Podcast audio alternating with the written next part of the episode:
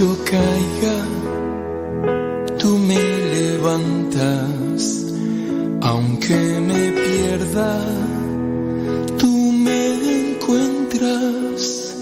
Cuando estoy solo, siento que me acompañas. Tú eres mi pastor, mi Dios, mi todo. Aunque hay dolores, tú me confortas. Cuando me asusto, me tranquilizas. Cuando mi vida se oscurece, me iluminas. Tú eres mi Señor, mi Dios, mi todo. Sobre mis llagas pones tu mano y las heridas se van sanando.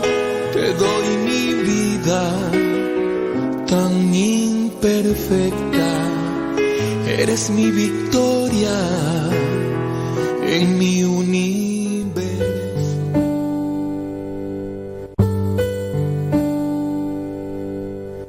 Salmo 23 El Señor es mi pastor, nada me falta.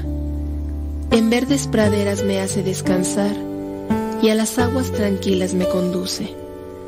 Me da nuevas fuerzas y me lleva por caminos rectos, haciendo honor a su nombre.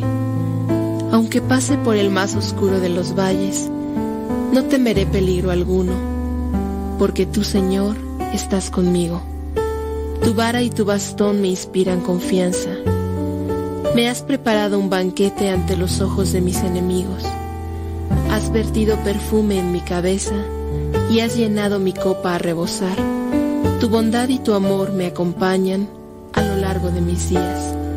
Y en tu casa, oh Señor, por siempre viviré. Gloria al Padre, al Hijo y al Espíritu Santo como era en el principio, ahora y siempre, por los siglos de los siglos. Amén.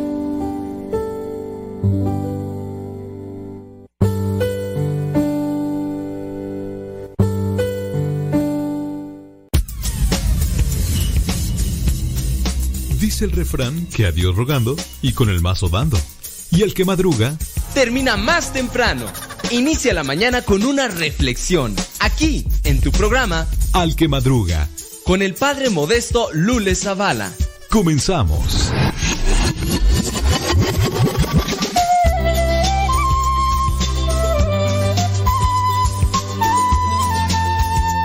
Criaturas del Señor, bendecida al Señor, chamacos y chamacas.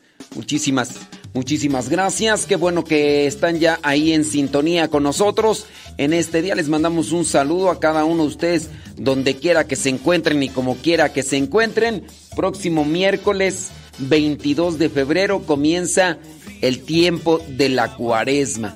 Ayer platicábamos con algunos de ustedes, los que quisieron compartir, ¿verdad? Porque tampoco se les obliga, no, tampoco se les obliga, se les invita a participar.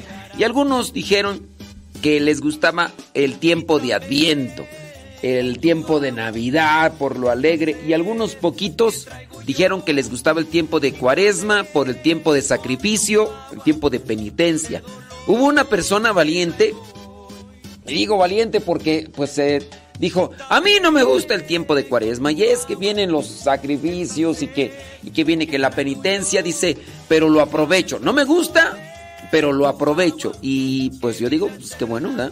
Qué bueno que, que, que dijo eso. No le gusta, pero lo abraza con amor para ir creciendo.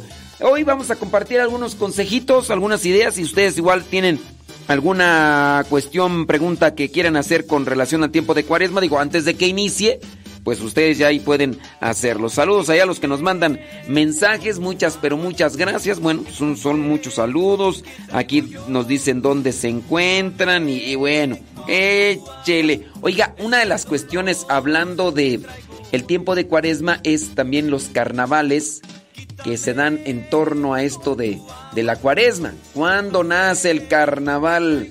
Entre todas las fiestas laicas de nuestro calendario, el carnaval es quizás la más religiosa. Al fin y al cabo, ¿qué razón habría para celebrarlo si no fuera por la cuaresma que se vislumbra sugiriendo aprovechar por última vez esa comida y esas diversiones a las que uno está a punto de renunciar? Es una forma de mortificación. Bueno, fiesta bastante extraña la del carnaval, que solo existe en virtud del periodo de penitencia que le seguirá al fin de cuentas un pretexto, ya desde el nombre, carnaval, que alude, la etimología de la palabra, alude a la necesidad de quitar la carne, echar fuera la carne, y no la carne en el sentido sexual como se puede también interpretar, sino hablar de la carne, de lo que no se va a comer en tiempo de cuaresma buscando la penitencia, buscando la mortificación. Carnaval, echar afuera la carne. Dice, esta fiesta casi parece un memento mori a base de máscaras y confeti. Si celebramos mientras podamos porque solo tenemos unos días disponibles, acabemos nuestras provisiones de dulces y embutidos porque se acerca el ayuno de cuaresma y aquí hay que vaciar la despensa. Sí, esa es una de las cosas por las cuales se dice comenzaron esto de los carnavales, pero pues teniendo presente que en los carnavales incluso quienes más disfrutan de los carnavales son los que menos penitencia hacen y que solamente lo ven como un pretexto más, incluso hasta como modo de mm, ridiculizar las cuestiones religiosas. Tengan mucho cuidado, digo, no sé, a lo mejor ustedes viven o incluso conviven con personas que participan de esta cuestión del carnaval, de los carnavales y, y bueno, hay que tener ahí cuidado porque sin darte cuenta pues lo puedes ver tan común, tan cotidiano. ¿Alguno de ustedes vive cerca donde hacen este tipo de carnavales, fiestas antes de cuaresma? Que hay lugares donde se hacen incluso dentro de la cuaresma, que hablando en el sentido propio, pues no estaría, no estaría correcto. Es una fiesta popular, es una fiesta de pueblo, una fiesta de, de la sociedad, no tiene que ver nada con lo religioso, no se debe de mezclar con lo religioso. Si bien lo hicieron como para comenzar este tipo de mortificaciones y demás, pero no tiene nada que ver con esto. El carnaval es una celebración más joven de lo que podría pensar. El primer testimonio escrito que alude a la existencia de esta celebración lo constituye un acta notarial firmada en Subiaco en el año 965. Año 965, cuando está esta acta firmada, que podría haber sido las primeras fechas en las que se celebró el dichoso carnaval. En ese contexto se cita el periodo del carnaval como plazo fiscal, uno de las partes contratantes deberá pagar sus impuestos a más tardar en el periodo carnelevare.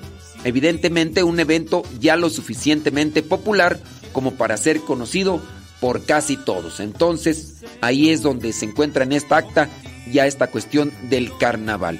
¿Significa esto que en el año 965 ya existía el carnaval tal y como lo conocemos hoy? No, pues son cosas que se fueron deformando, fueron acomodando, ¿no? En realidad parecería que, que no, a lo largo de los siglos XI y XII el término aparece cada vez con mayor frecuencia en las escrituras notariales, pero siempre en el sentido antes descrito, el de una fecha bien conocida por todos, dentro de la cual debían efectuarse los pagos pactados por contrato.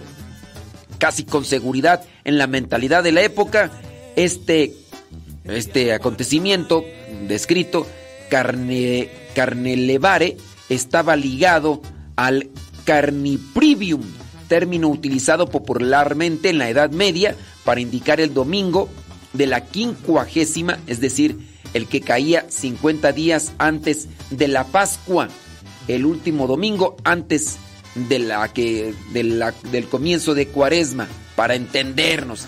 Acuérdese, pues ahí vienen también lo que vienen a ser estos días, estos números simbólicos dentro del 50, dentro del 40 y todo lo más.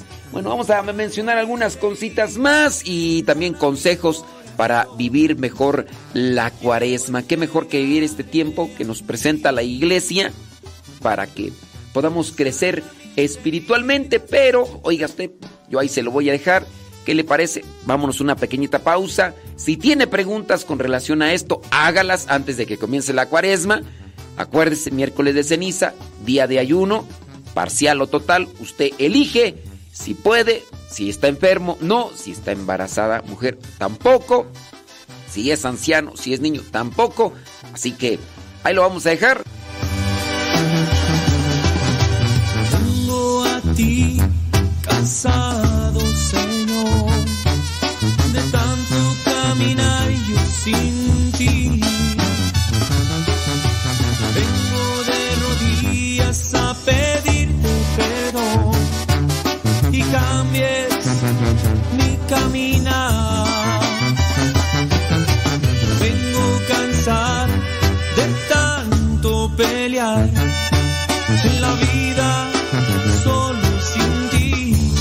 Mándenos sus mensajitos, mándenos sus mensajitos a través de la aplicación de Telegram.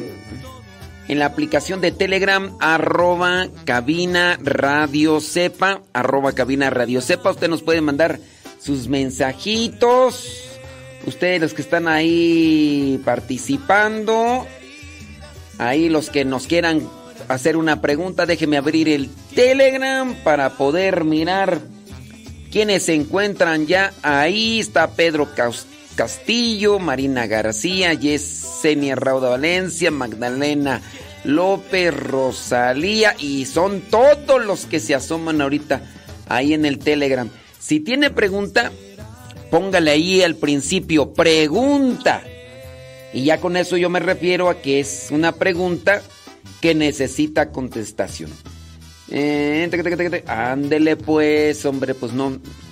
Ustedes, alguno de ustedes los que está escuchando participa o está en un lugar de estos donde se celebran carnavales, que regularmente hacía lo que yo más o menos visualizo.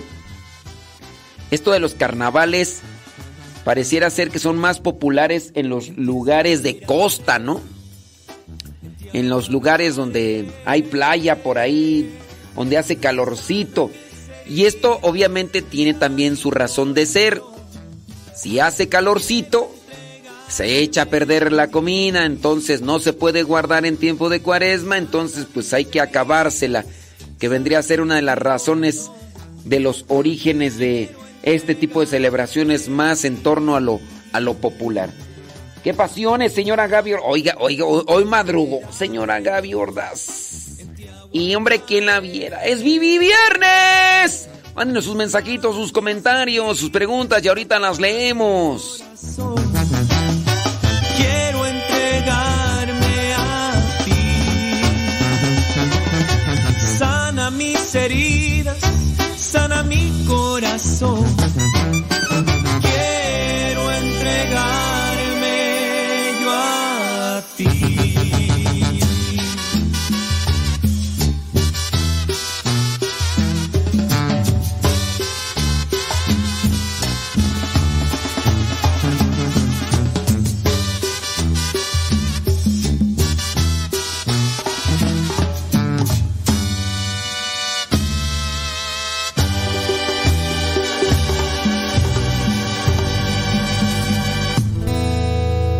Hemos encontrado la verdad. Hemos encontrado la felicidad. En contra de la corriente hemos podido navegar y remaremos más allá. Pescaremos hombres por la tierra. Es la misión toda lengua proclame que Jesús es el Señor.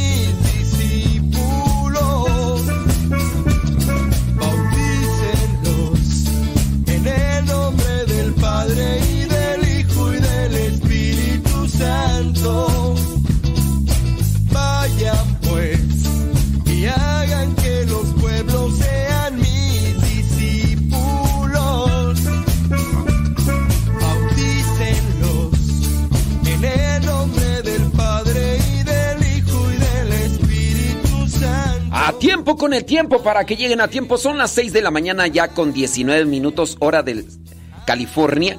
6 de la mañana con 19 minutos allá en California. 8 de la mañana con 19 minutos hora del centro de México. 9 de la mañana con 19 minutos hora de Nueva York, la Florida y otras partes de la Unión Americana. Gracias. ¿Alguno de ustedes vive en esos lugares donde, donde hay carnavales? ¿Ustedes participan en esos lugares? Mm, de esos carnavales. Déjeme ver por acá. Blip, blip, blip, blip, blip, blip, blip. No, no hay comentarios. No hay comentarios sobre esta situación. Hay de otros, sí, pero este... Eh, no, saludos y más saludos y más saludos y más saludos. Bueno, pareciera ser que no tenemos radioescuchas en estos lugares donde hay carnavales. Eh, bli, bli, bli, bli, Ah, muy bien, qué bueno. Ándele pues. Ándele pues, gracias, muchas gracias. Saludos y más saludos. Y no, no, no, no, no, no hay. Bueno, preguntas, tienen preguntas con relación a, a, la cuaresma. Oye, si estarán escuchando. A mí se me hace que no están escuchando porque acá insiste, insiste con los saludos. Bueno, hay una persona que nos hace una pregunta, a lo mejor relacionada con otra cosa. Dice, soy madrina de bautismo y nunca me pidieron acta de confirmación. Este, mm, bueno, es que, miren, se supone que el, no te, tú, al ser padrino, no te van a decir, a ver, páseme su, acta de, de confirmación, a ver si realmente está confirmado. Porque como hemos mencionado ya desde el día de ayer, ser padrino o madrina no es, ser, no es un título, no es un sacramento, no es eh, un estatus, no es un sacramento ser padrino, es una responsabilidad los papás solicitan el apoyo de, mm, de las personas para que les acompañen en la formación de cristiana de los chamacos. En el caso de el bautismo, de la confirmación, no se les va a pedir no se les va a pedir a ustedes como padrinos un acta de, de sus sacramentos pues se, confía en que ustedes van a decir, sí, yo digo, si mienten, allá con Dios por andar de mentirosos, pero no, no se va a pedir eso. Por eso es que no te lo van a pedir. Miren, yo no tengo experiencia parroquial, es decir, yo no he estado en la parroquia. desde que me ordenaron sacerdote, pues siempre he estado en estas cuestiones de, de medios de comunicación y aquí dentro de la comunidad. A pesar de que pues ya desde el 2009 que nos ordenaron. Bueno, pero yo no he tenido la experiencia, mm, por lo tanto, si me lo explicaron y me lo enseñaron, no recuerdo, porque pues ya hace muchísimos años. Pero no sé si en el caso único, por ejemplo, de padrinos de velación, en el caso de padrinos que sí son del, dentro del matrimonio, no sé si ahí se pida un acta de matrimonio. Pareciera ser que no, pareciera ser que no. Pero no, no te van a pedir a ti no te van a pedir a ti un acta así de, a ver, tú vas a ser padrino de bautismo, tráeme tu, tu acta de confirmación. No te lo van a pedir. Se supone que tú vas a hablar con la verdad. Ya estás confirmada, ya estás bautizada. Bueno, pues para eso pues igual se les invita a quienes van a ser padrinos y los papás que participen de estas pláticas presacramentales donde su chuki, el gremlin de ustedes, va a recibir el, la confirmación o el bautismo o para que ustedes sepan. Ah, yo no quiero ir a esas pláticas, son bien aburridas. Pues a lo mejor sí son aburridas, pero vas a salir de tu ignorancia para que pues después no andes con tus cosas. No, es que yo no sé para qué piden esas cosas. No es... Eh, es algo que, el que te va a informar. Es información que cura. Que cura la ignorancia, criatura. Ay, no, yo, yo esas cosas. Yo por eso la gente sale a la iglesia porque piden ese tipo de cosas. Pues no. Entonces por eso no te van a pedir em, tu acta de confirmación. Así que dice, en el último bautismo que fui madrina sí me pidieron el acta. Ahí sí, pero no es no es como que un reglamento o algo establecido. Resulta que no la encontré en la parroquia donde me confirmé, ni en las parroquias cercanas. Papá y mamá ya no están para que verifiquen que si me confirmé. Y lo peor es que nadie recuerda este sacramento, ni siquiera mis supuestos padrinos. ¿Qué se puede hacer en este caso? Bueno, mira, eh, no sé cuántos años tengas. Eh, aquí lo que se puede hacer con relación a si tú quieres buscar esas actas de confirmación o de bautismo, lo que puedes hacer es buscar testigos. Alguien que dé aval de que te confirmaron o de que te bautizaron. Si en su caso los dichosos padrinos no se acuerdan, no sé cuántos años tengas, a muchos de nosotros, los que ya estamos arriba del cuarentón, arriba del cuarentón, del cuarto piso, o arriba del cincuentón, quién sabe, tú a lo mejor vas a decir, ay no, yo soy de Justin Bieber para acá, ¿cómo puede ser posible? Me ofende, me ofende. Pero en nuestros tiempos a nosotros nos bautizaban y nos confirmaban casi el mismo día. Y así era la cosa en aquellos tiempos. Así era. Entonces, para quienes no tengan estas, estos documentos, pueden buscar algunos testigos que den eh, credibilidad, den eh, testimonio de que se te dio el sacramento. Si no encuentras a nadie, porque ya en este mundo no hay nadie en quien te pueda acompañar, se hace un, se puede hacer, se puede buscar un sacramento de para confirmar esta situación. En su caso, si no estás confirmada, yo te confirmo. No recuerdo el término que se utiliza. Este. Ay, se me va el término. Pero esa sería la cuestión. De que se. Bajo condición, no, bajo condición, no. Se da el sacramento bajo. Ay, se me va el término. Pero es esa cuestión de que, bueno, no sabemos si lo tienes, pero si no lo tienes, que lo recibas. Y si ya lo tienes, pues no, no es que se vuelva ahí a aplicar. Puede ser que busques eso si estás buscando tu documento. Busca por ahí a las personas que te puedan acompañar como testigos y bajo, ¿cómo se dice tú? Te voy a dar bajo. Ay, ahorita a ver si, a ver si después de la pausa se me viene a la mente el término, porque estas mañanas como que las neuronas andan muy lejos. Hasta el fin de estos días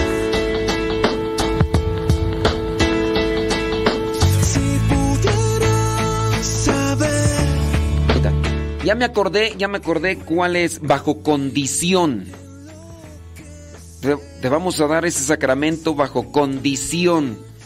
Si estás confirmado, si estás bautizada, pues esto ya no tiene... Si no estás, entonces busca, busca por favor eso del sacramento bajo condición. Ándale, ándale, don David Trejo. ¿Estás, andas tú bien despierto? Sí. Dice por aquí llegando, muy bien, saludos. Dice por acá ya compartí el programa, pregunta. Dice que tú... Dice, pregunta, cuando uno va a bautizar, ¿puede ponerle un nombre de esos que la gente de hoy en día ponen a sus pequeños, tales como Brian, Brittany, Betsy? Pues sí, entre muchos que he escuchado, ¿O recomienda usted buscar nombres en la Biblia o de lo contrario no los bautiza si van con esos nombres raros? Miren, yo pienso que no habría sacerdote que, se opusiera a los nombres que tú quisieras buscar. Ah, digo, en su caso que quieras llamarle a tu hijo Lucifer, digo. Eso, ahí sí yo, yo no me, yo me, no me voy a oponer pero sí te voy a decir, oye, ¿sabes qué significa ese nombre? Allí, que tú digas, ¡Ey, qué padre! Yo soy satánico. Yo soy satánico. Yo quiero que. Es como una incoherencia, ¿no? Pero ya, pues, si tú quieres ponerle a tu niño Robocop, porque si hay niños que se llaman Robocop, ¿eh? ¿Quieres ponerle más Z?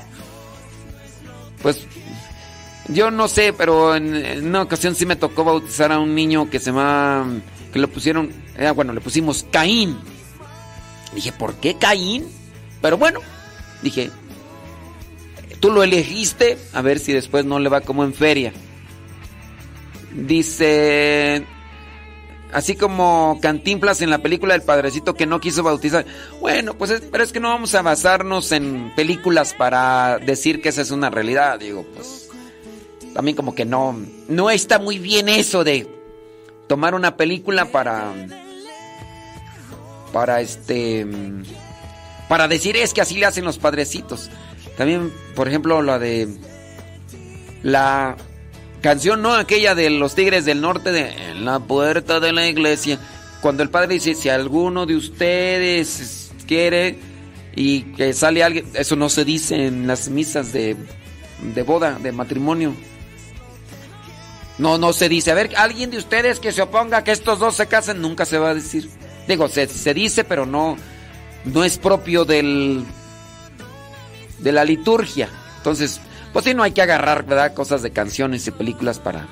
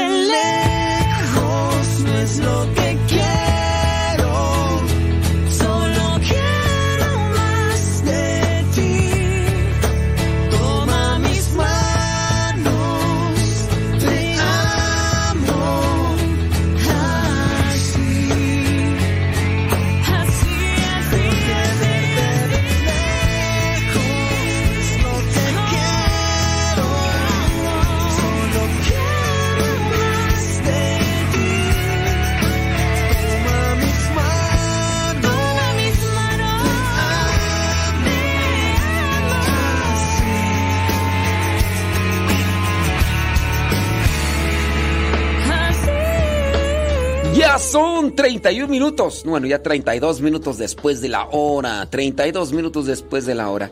Déjame ver por acá. Dice, yo he sido madrina de todos los sacramentos. Y no me han pedido las actas de nada, padre. Álgame Dios. Y pues sí. Dice, pero yo sé que tengo los sacramentos. Yo sé, muy bien, qué bueno. Dice por acá, bli, bli, bli, bli, bli, bli, bli, Ándele pues. Muy bien, no, pues me da muchísimo gusto. Déjame ver por acá más otros comentarios. A ver qué onda. Oh, muy bien. Dice, yo vivo en un lugar donde hacen desfiles. Mmm, desfiles de keto. Mardi, Mardi Gras. He ido algunas veces, pero ya tengo mucho tiempo que no voy. Eh, bueno, es que no sé qué sean esos desfiles de Mardi, Mardi Gras. ¿Qué serán esos desfiles de Mardi Gras?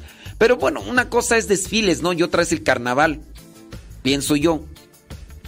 No sé, puedes decir, por ejemplo, ahí en Gringolandia, el, desfile de, las rosas. es un espectáculo ahí ver los carros alegóricos ahí, todos.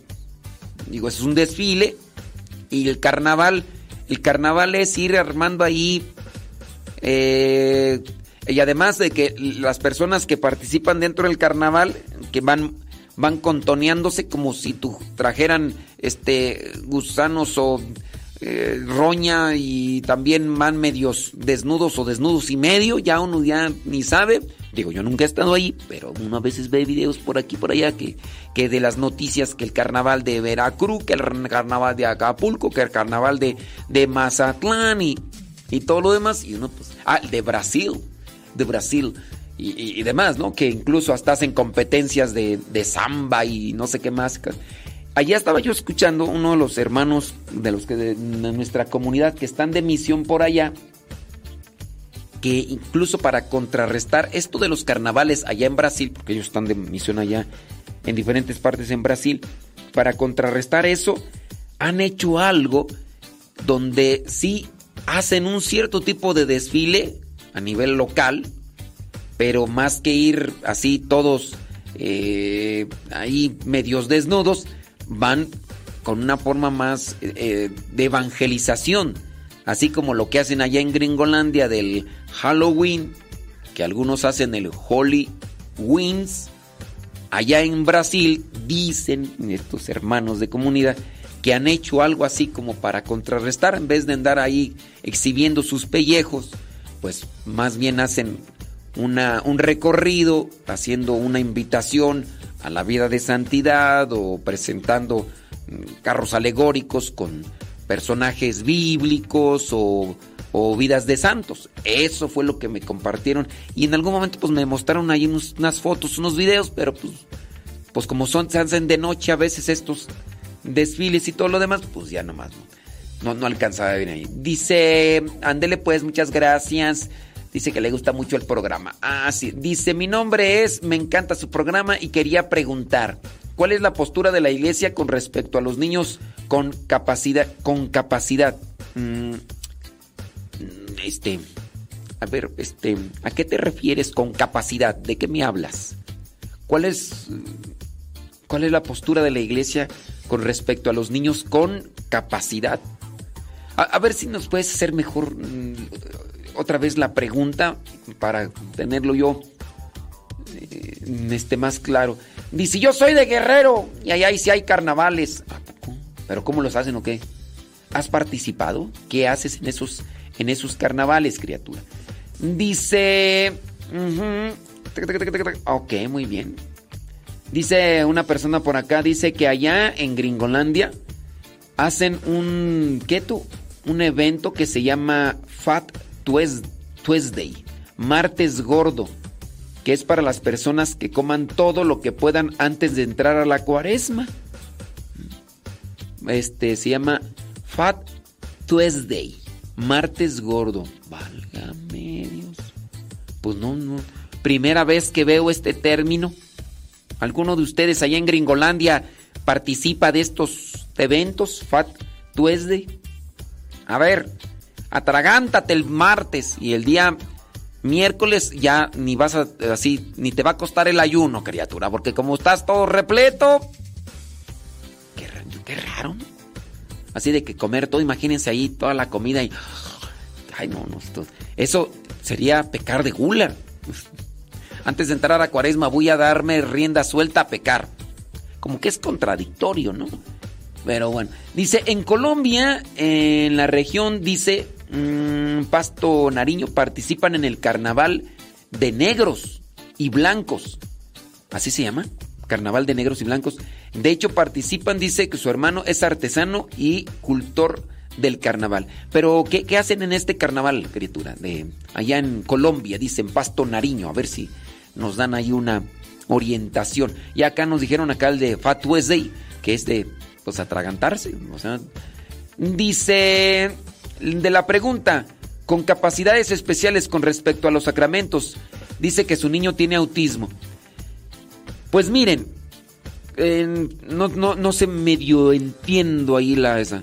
¿Qué, ¿Cuál es la postura de la iglesia? Pues la postura de la iglesia puede ofrecer los sacramentos a los niños siempre tengan conciencia. Bueno, no a los niños, a las personas, ¿no? Porque pues no es que eres niño, entonces sí. Ah, ya estás adulto, y tienes una capacidad diferente, este...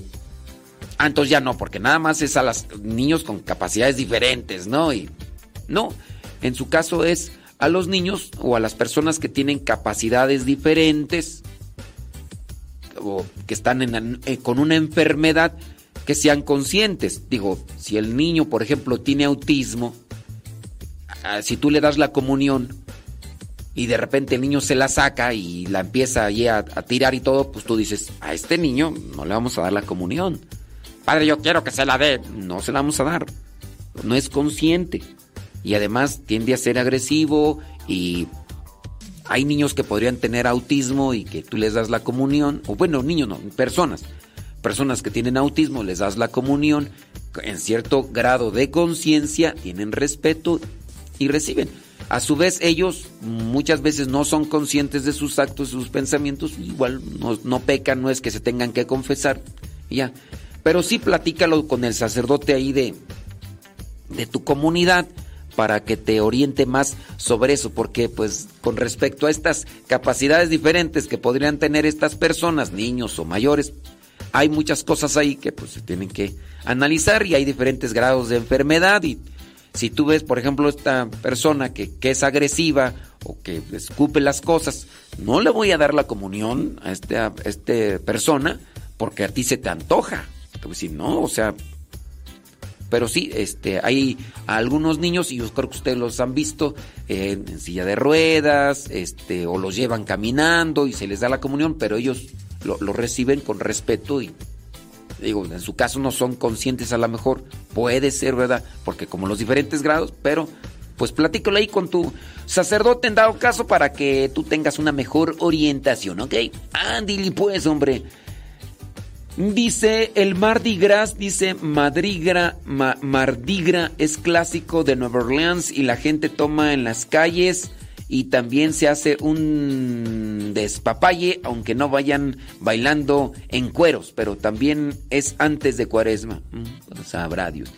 Dice, y también otros niños con otros diagnósticos están dando servicio a la iglesia y exacto, tienen que estar en, conscientes pues no a lo mejor al 100, ¿verdad? Pero pues sí debe de cuidarse también el respeto.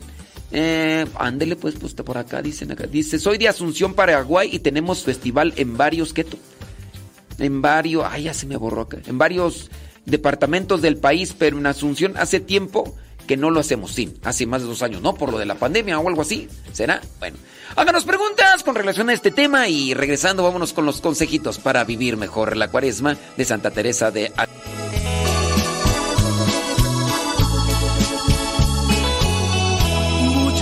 gracias, mi Señor, por haber mirado en mí a esa oveja descarriada que faltaba. Bueno, déjeme ver por acá que dicen, hace tiempo que no los tenemos, no, no voy, el más famoso de aquí es el de Corso de Encarnación, allá en Paraguay, Asunción, Paraguay. Ah, mira, mira nada más lo que viene hoy. Eh, ¿Qué más tú por acá? Mm, sí, ya, ya, acá tenemos las intérpretes las intérpretes. Yo creo que quiso decir esto, yo creo. Sí. Yo sé que ustedes interpretan muchas cosas. A veces eso es bueno y a veces eso es malo, porque lo dan por hecho y para qué quieren. Ándele pues. Déjame ver, déjame ver. ¿Todos los viernes de cuaresma se debe de ayunar? No. No. Eh, el ayuno que presenta la iglesia de forma obligada para cierto personas dentro de la Iglesia Católica es miércoles de ceniza y viernes santo. Los demás días, dentro de lo que vendría a ser tu decisión, es respetable. Eso sí, la iglesia establece que todos los viernes debemos de guardar lo que vendría a ser la abstinencia. La viernes de... Ay, ¿cómo se le llama tú? Viernes de... Ay, de, de. Ay, se me va el nombre. Pero bueno, es eso de abstinencia. No, de ayuno no. Viernes de. Vigilia. Viernes de vigilia. El viernes de vigilia es evitar todos los viernes del año el derecho canónico. ¿Qué es el derecho canónico? Pues es el libro de las leyes de la Iglesia Católica. Para todos los católicos. Ay, ¿y dónde lo puedo conseguir? en internet o puedes ir a una librería católica eh, que tenga, ¿verdad? Ese libro lo pueden buscar, lo pueden comprar. Ah, ¿Para qué me sirve? Pues para que sepas qué se puede hacer y qué no se puede hacer y, y ahí están las penas y ahí están muchas cosas. incluso hasta los lo que vendrían a ser las penas para que quien falte a alguna cuestión dentro de la iglesia a nivel litúrgico, a nivel sacramental y, y todo lo demás. Ah, qué interesante. Sí. Entonces, esto, ahí en el derecho canónico establece que todos los viernes, todos los viernes debemos de guardar la vigilia. Si no lo sabías, pues ya lo sabes. Sí, ya lo sabes. No carnes de... ¿Hay a poco peco si como carne? No, no, no pecas. Pero es una forma de mortificación y de sacrificio de abstinencia. Pero peco. No, no pecas. Ay, entonces ¿para qué? Ok. Es la forma de crecer espiritualmente dentro de la voluntad. Entonces, no carne de pollo, no carne de res, no carne de puerco. Ay, porque así pescado? ¿Qué hay? ¿La iglesia vende pescado? ¿Por qué? No. Eso pues quedó establecido ahí. Pero también si no es más, no comas ni ninguna carne. Es más, si quieres también hacerlo más así más mortificado, no comas nada, nada, absolutamente nada. A mis oídos. Ah, te han confundido. Te han dicho tanta tontería de mi vida. Que digan y me vadan, soy la madre elegida de Jesucristo.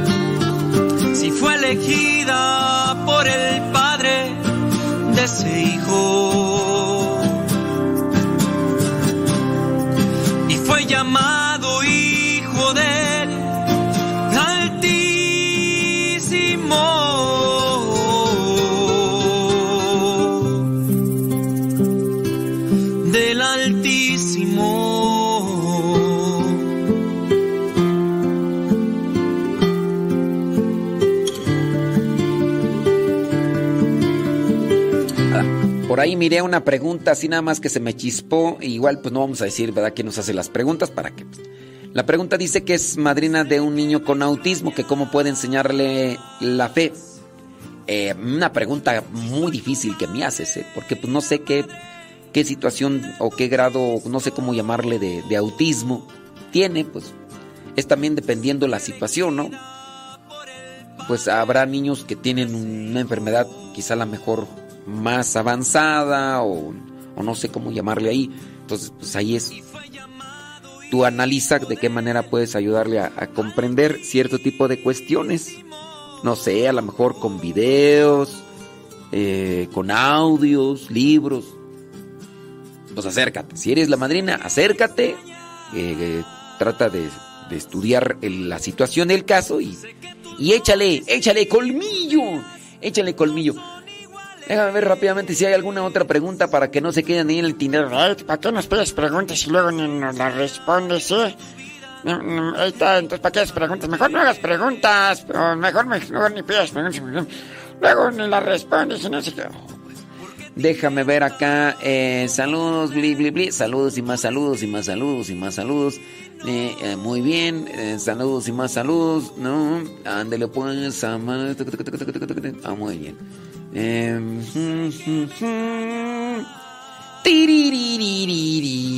Dice, bueno, sí. Ah, ok, muy bien. Cada vez. Ok, muy bien. Dice, yo compré yo compré carne hecha con vegetales y cada viernes es lo que comemos y unas gorditas de papa o tofu, hay opciones. Sí, eh, todos los viernes del año debería de observarse la vigilia. ¿Qué es la vigilia? La vigilia es no comer carnes blanca y roja, en este caso el pollo, el puerco, la res, el chivo, el cordero.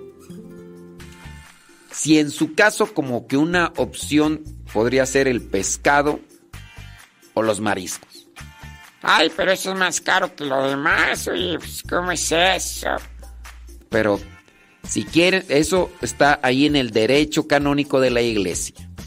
No es que cometas pecado si lo comes, pero son enseñanzas de la iglesia que nos pueden ayudar, son directrices de la iglesia que nos pueden orientar a crecer espiritualmente, virtuosamente.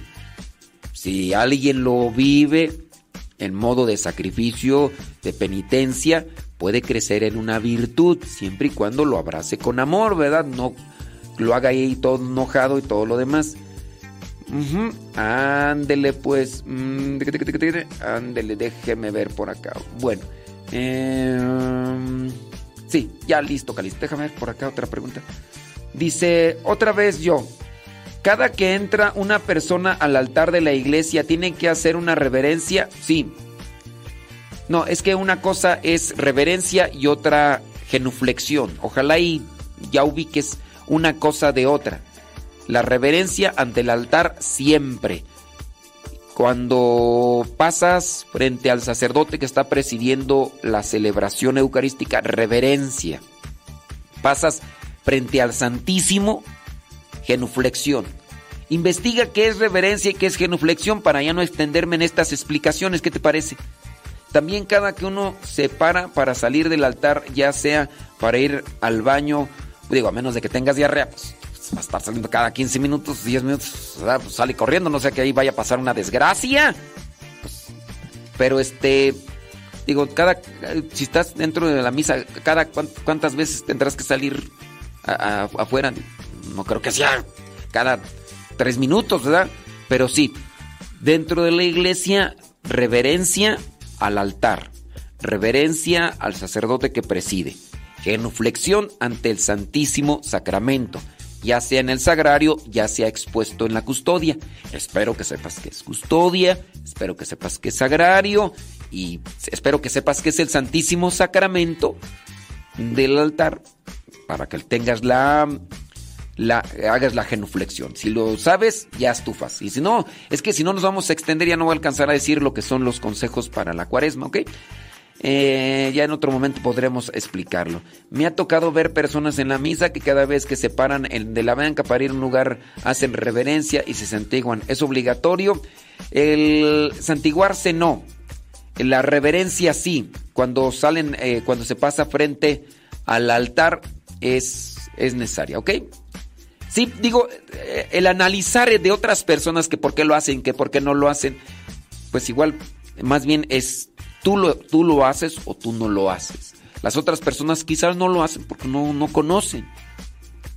Esa es la cosa. Ah, pues es que yo quiero que las otras personas lo hagan. Pues enséñales. Instruyeles. No es para enojarse uno, por molestarse o juzgarlas. En su caso, pues a veces no saben. Más bien es tú lo haces o no lo haces. Y ya en su caso, pues cada quien ahí. ¿Ok? Ándele pues, déjeme pasar por acá a esta cuestión de los consejitos de Santa Teresa de Ávila. Santa Teresa de Ávila que nos presenta esto de mm, consejos. ¿Dónde están los consejos de Santa Teresa de Ávila? ¿Dónde estás? ¿Dónde estás? Yolanda. ¿Qué pasó? ¿Qué pasó? No perder de vista el objetivo del tiempo de cuaresma. Ni el objetivo ni el espíritu de cuaresma. Recomendación. No se trata de hacer sacrificios por hacer sacrificios. El objetivo de este sacrificio en tiempo de cuaresma, ¿cuál es? El objetivo es crecer espiritualmente. No nada más es voy a hacer eh, esto por hacerlo. De ahí entonces que muchas de las cosas que podríamos estarlas haciendo las hacemos por hacerlas, pero no tenemos un objetivo a desarrollar espiritualmente, hablando de lo que hacemos en cuaresma. Número dos, consejo de Santa Teresa de Ávila, la humildad. La humildad. Si nosotros avanzamos en la cuaresma y no buscamos crecer en la humildad, entonces quiere decir que lo que estamos haciendo no está bien trabajado ni está bien orientado. Amor al prójimo. En la cuaresma debemos de crecer también en el amor al prójimo. Así que tengamos presente estos consejitos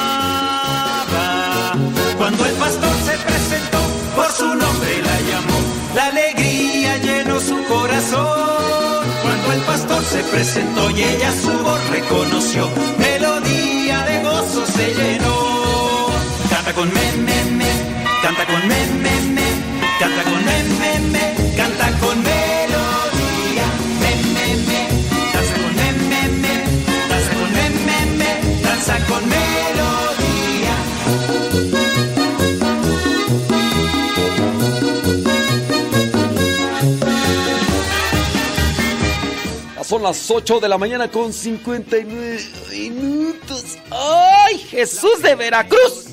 contenta, está llena de paz y de esperanza. Bien sabe que el pastor nunca la deja. Hoy vive por su amor y por su gracia. La oveja melodía canta y danza. Y a todos nos contagia su alegría. Ha puesto toda su confianza. Jesús el buen pastor será su guía. Cuando el pastor se presentó, por su nombre la llamó. La alegría llenó su corazón. Cuando el pastor se presentó y ella su voz reconoció.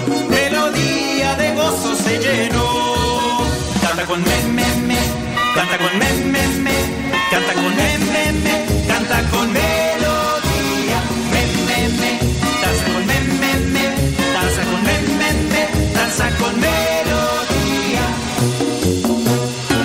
Desde entonces melodía, desde entonces melodía, no se aleja del pastor, no se aleja del pastor, aunque la senda sea sombría, aunque la senda sea sombría, ella no siente ningún temor, ella no siente ningún temor. Desde entonces melodía, desde entonces melodía, tiene a Jesús en su corazón, tiene a Jesús en su corazón, nos comparte su alegría, nos comparte su alegría, hoy nos unimos a su voz, Y entonces, eh, los niños con autismo pueden comulgar. Es que yo pienso que no me escucharon, ¿verdad? Ay, bueno, vamos a explicar one, one more time porque no nos escucharon. ¿Quién sabe qué andaban haciendo?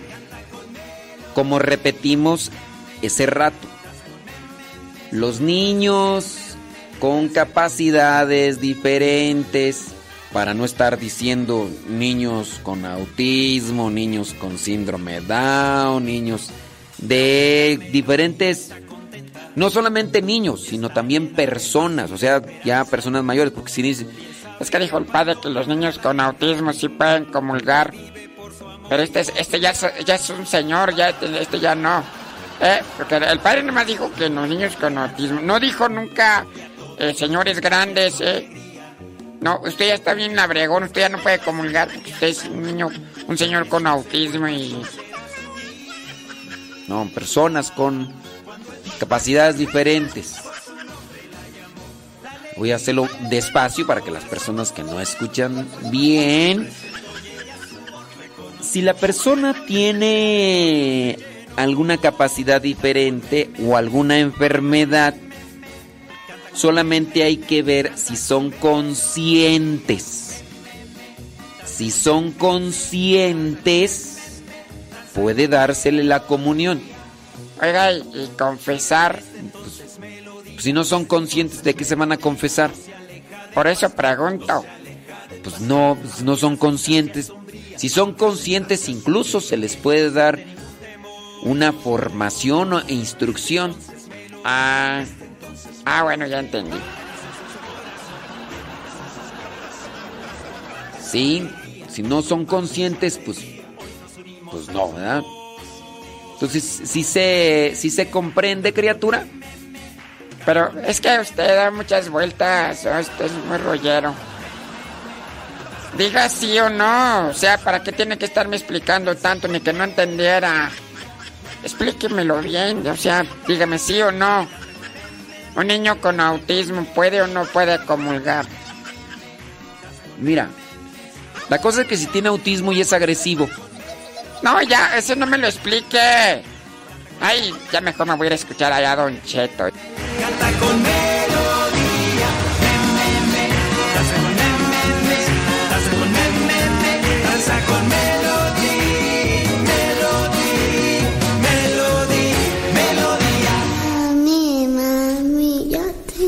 sueño, ya me quiero dormir. Sí, mija.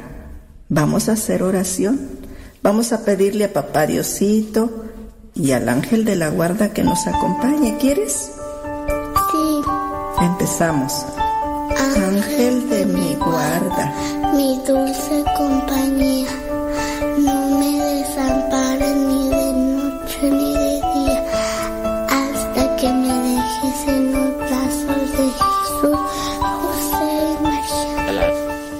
señora Gaby Rodas, y ese milagro que hoy nos empezó a escuchar temprano. Digo, digo, digo. Mi ángel. Ah, ya nos dejó de escuchar. Cuando tengo mis caídas, derramas amor en mi herida. Tus alas me dan protección. Tú eres mi ángel, me pones cerquita de Dios. De mis sueños cuidas y yo en paz puedo confiar que aquí estás. Tú eres mi ángel, me pones cerquita de Dios. De mis sueños cuidas y yo en paz puedo confiar que conmigo siempre estás.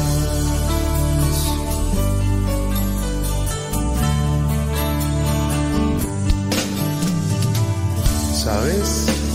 Ahora que lo he pensado, no sé si algún nombre ya tienes, nunca lo había imaginado, pero a mí siempre me ha gustado y amarte como siempre lo he hecho, como lo quieres, mi ángel. Tú eres mi ángel, me pones cerquita de Dios, de mis sueños cuidas y yo en paz. Puedo confiar que aquí estás. Tú eres mi ángel, me pones cerquita de Dios, de mis sueños cuidas y yo paz.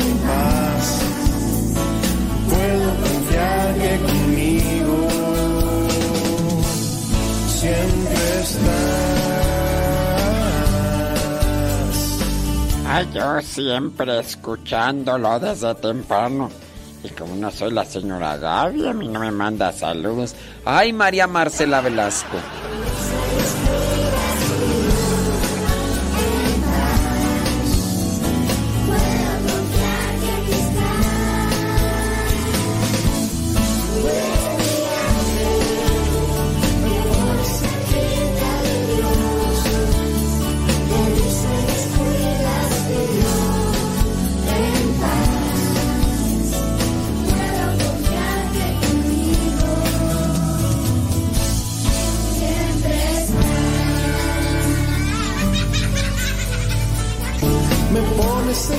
La pirinola ya está despierta, pero que no quiere desayunar.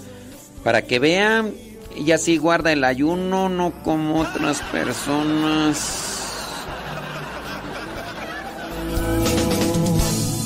Siempre estás. La perinola sí quiere ponerse a dieta, no como otras personas.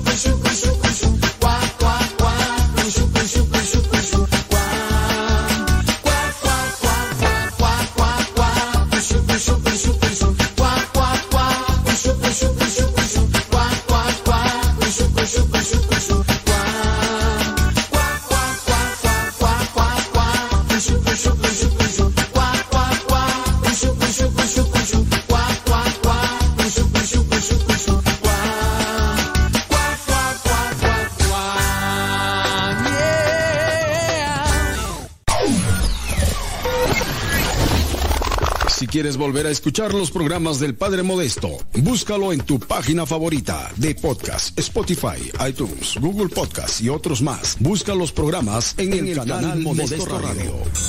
En el canal Modesto Radio.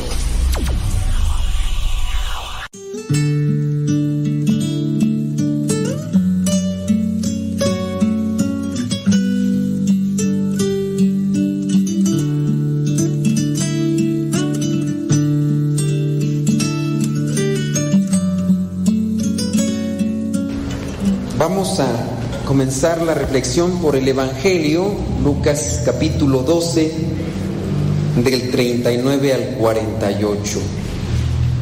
Creo que algunos de nosotros hemos tenido a lo mejor alguna mala experiencia con relación a los bienes materiales y hay algunos que han, se anteponen a esas malas experiencias. Estas personas se les llama precavidos. Cuando tenemos una casa y han entrado a la casa, nos fijamos por dónde entraron y se entraron por la ventana. ¿Qué es lo que hacemos? Vamos con el herrero y le decimos, ¿sabe qué? Póngale una reja porque la ventana está eh, desprotegida.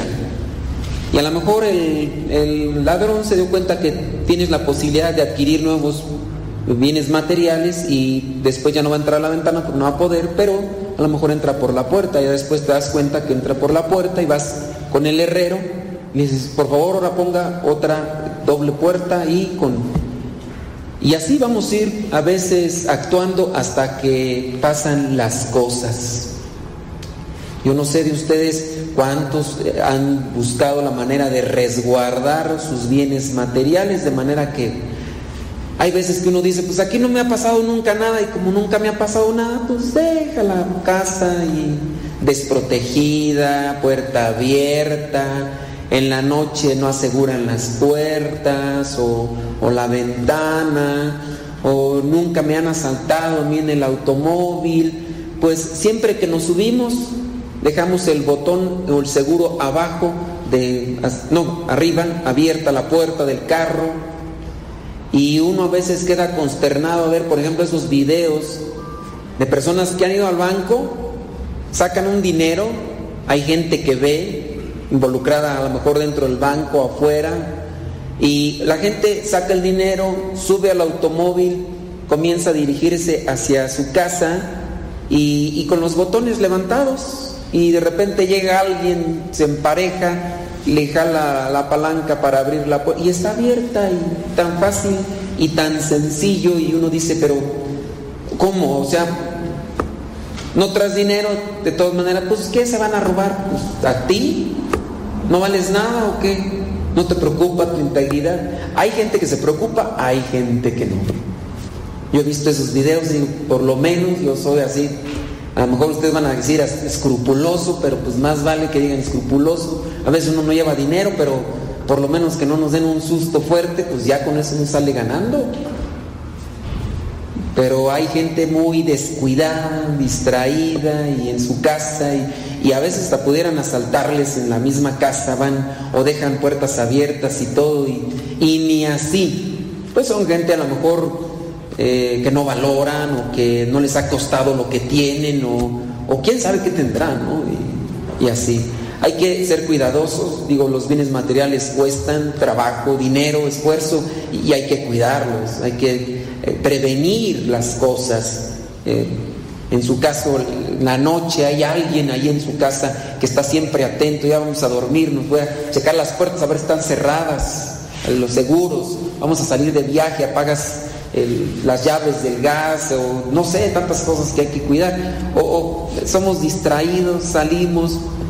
No sé, a lo mejor será porque yo he visto muchas cosas y, a lo mejor por eso yo a veces actúo así, de ponerle doble chapa a la puerta o, siempre resguardar o si, si estoy, por ejemplo, cuando me tocó estar viviendo en, Estados Unidos, antes de salir yo del departamento donde vivía, primero me asomaba a ver quién estaba por afuera, no sé que fuera, vaya a estar alguien y apenas salgo y luego, me amaga. Entonces, pues mira ahí por el ojillo ese de pescado que tienen a ver quién está afuera. Toca a alguien, me fijo primero a ver quién está.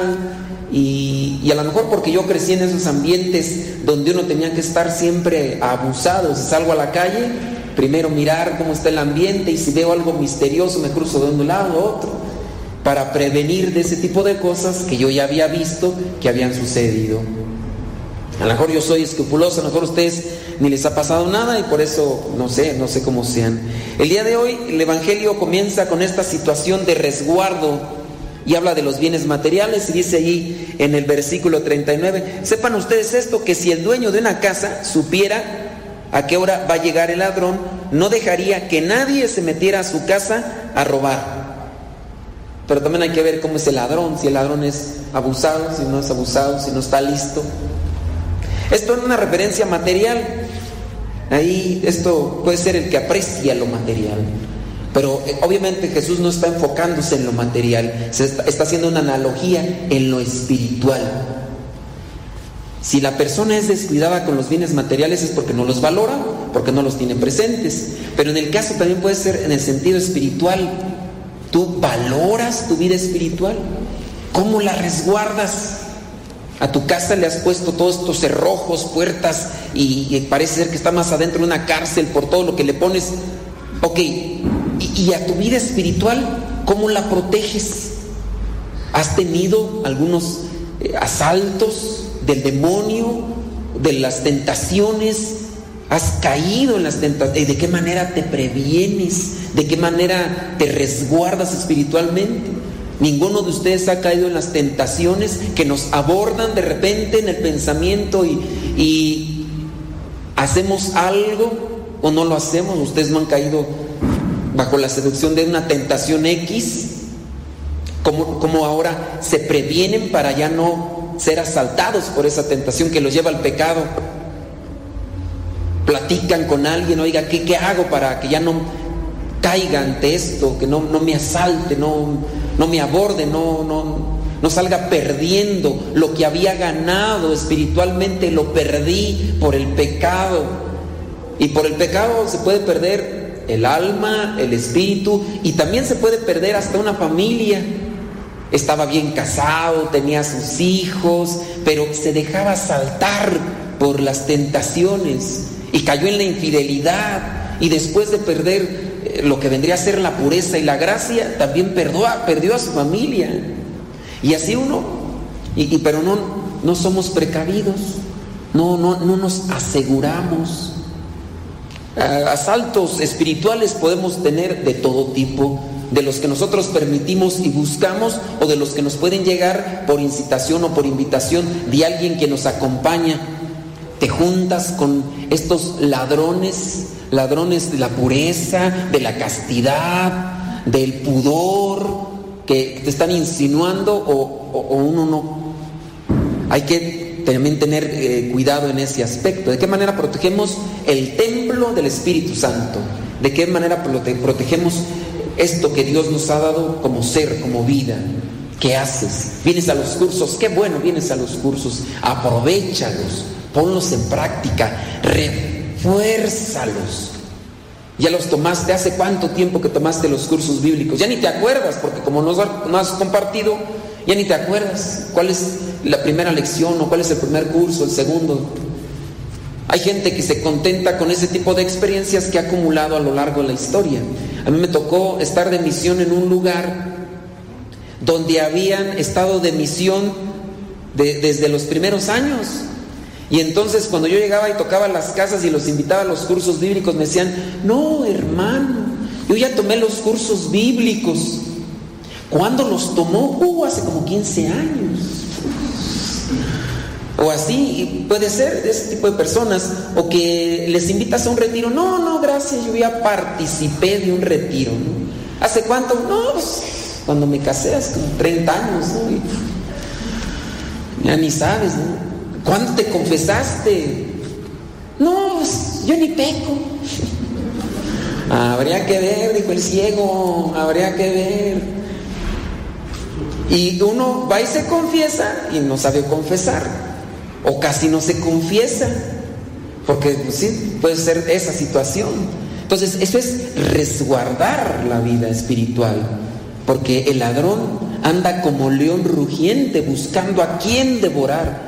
Y hay que resguardarse, hay que prevenirse, hay que fortalecerse. La oración, ¿de qué manera hago mi oración todos los días? Vengo a la misa, pero vengo a la misa y me gana el cansancio. Pues vengo del trabajo y empiezo ahí a cabecear y no hago nada de esfuerzo por poner atención, eh, no subrayo la Biblia y un pasaje que me vaya ahí sacudiendo.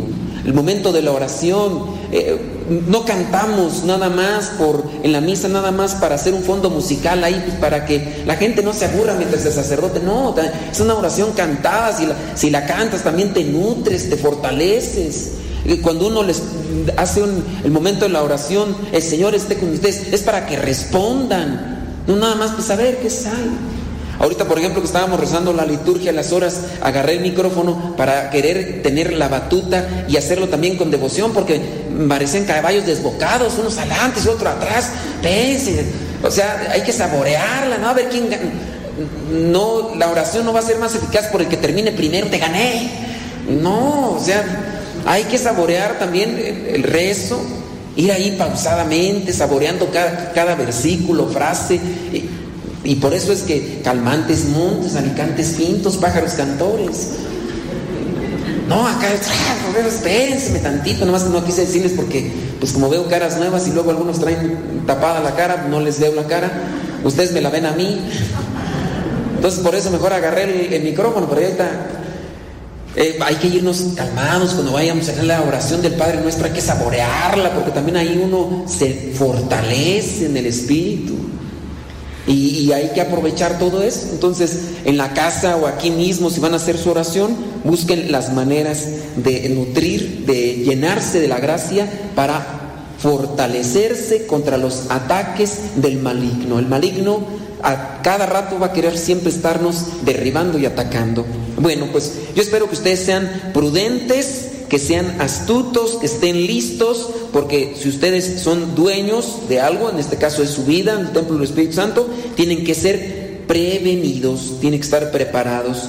Y ya después dice, ustedes también estén preparados, versículo 40, porque el Hijo del Hombre vendrá cuando menos lo esperen. Hablando de esa venida que se va a dar en algún momento, o ese encuentro que vamos a tener con el Señor. ¿Cuándo será? ¿Quién sabe?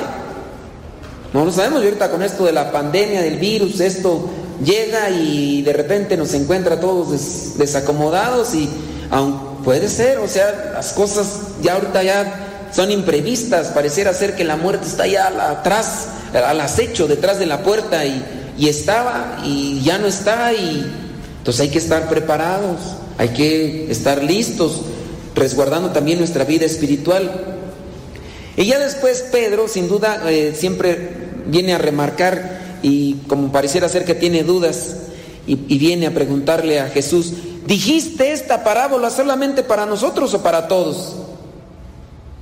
Pues es para todos, pues, no nada más para unos, sino para todos, todos tienen que estar preparados, no nada más unos, todos, porque a todos acecha el maligno.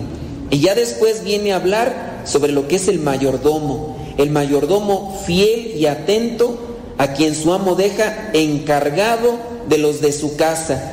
Tú eres un mayordomo de los de tu casa. Tú estás ahí al frente de, de tu esposa, de tu esposo, tú estás al frente de tus hijos. Tú eres ese, ese mayordomo. Dice, para darles a comer a su debido tiempo, cuidas. Así, yo puede ser que ustedes cuiden de sus, de sus familias, se previenen en lo material, qué vamos a comer, qué vamos a comprar, qué, qué es jabón, vamos a comprar jabón, vamos a hacer esto, vamos a hacer lo otro. Yo espero que sí, hay gente que sí es eh, atenida en ese caso. Dichoso el criado a quien su amo cuando llega lo encuentra cumpliendo con su deber. Ya te tocó o ya me tocó. Que nos agarre el Señor cuando estemos trabajando. Dichoso esa, esa persona que cuando venga el Señor y que ya le toque colgar los tenis, porque les va a tocar colgar los tenis. No sé, hoy en la noche a lo mejor. O mañana, o saliendo, quién sabe. O sea, uno no sabe, pero hay que prepararse. Pero dichosos si el Señor nos agarra preparados.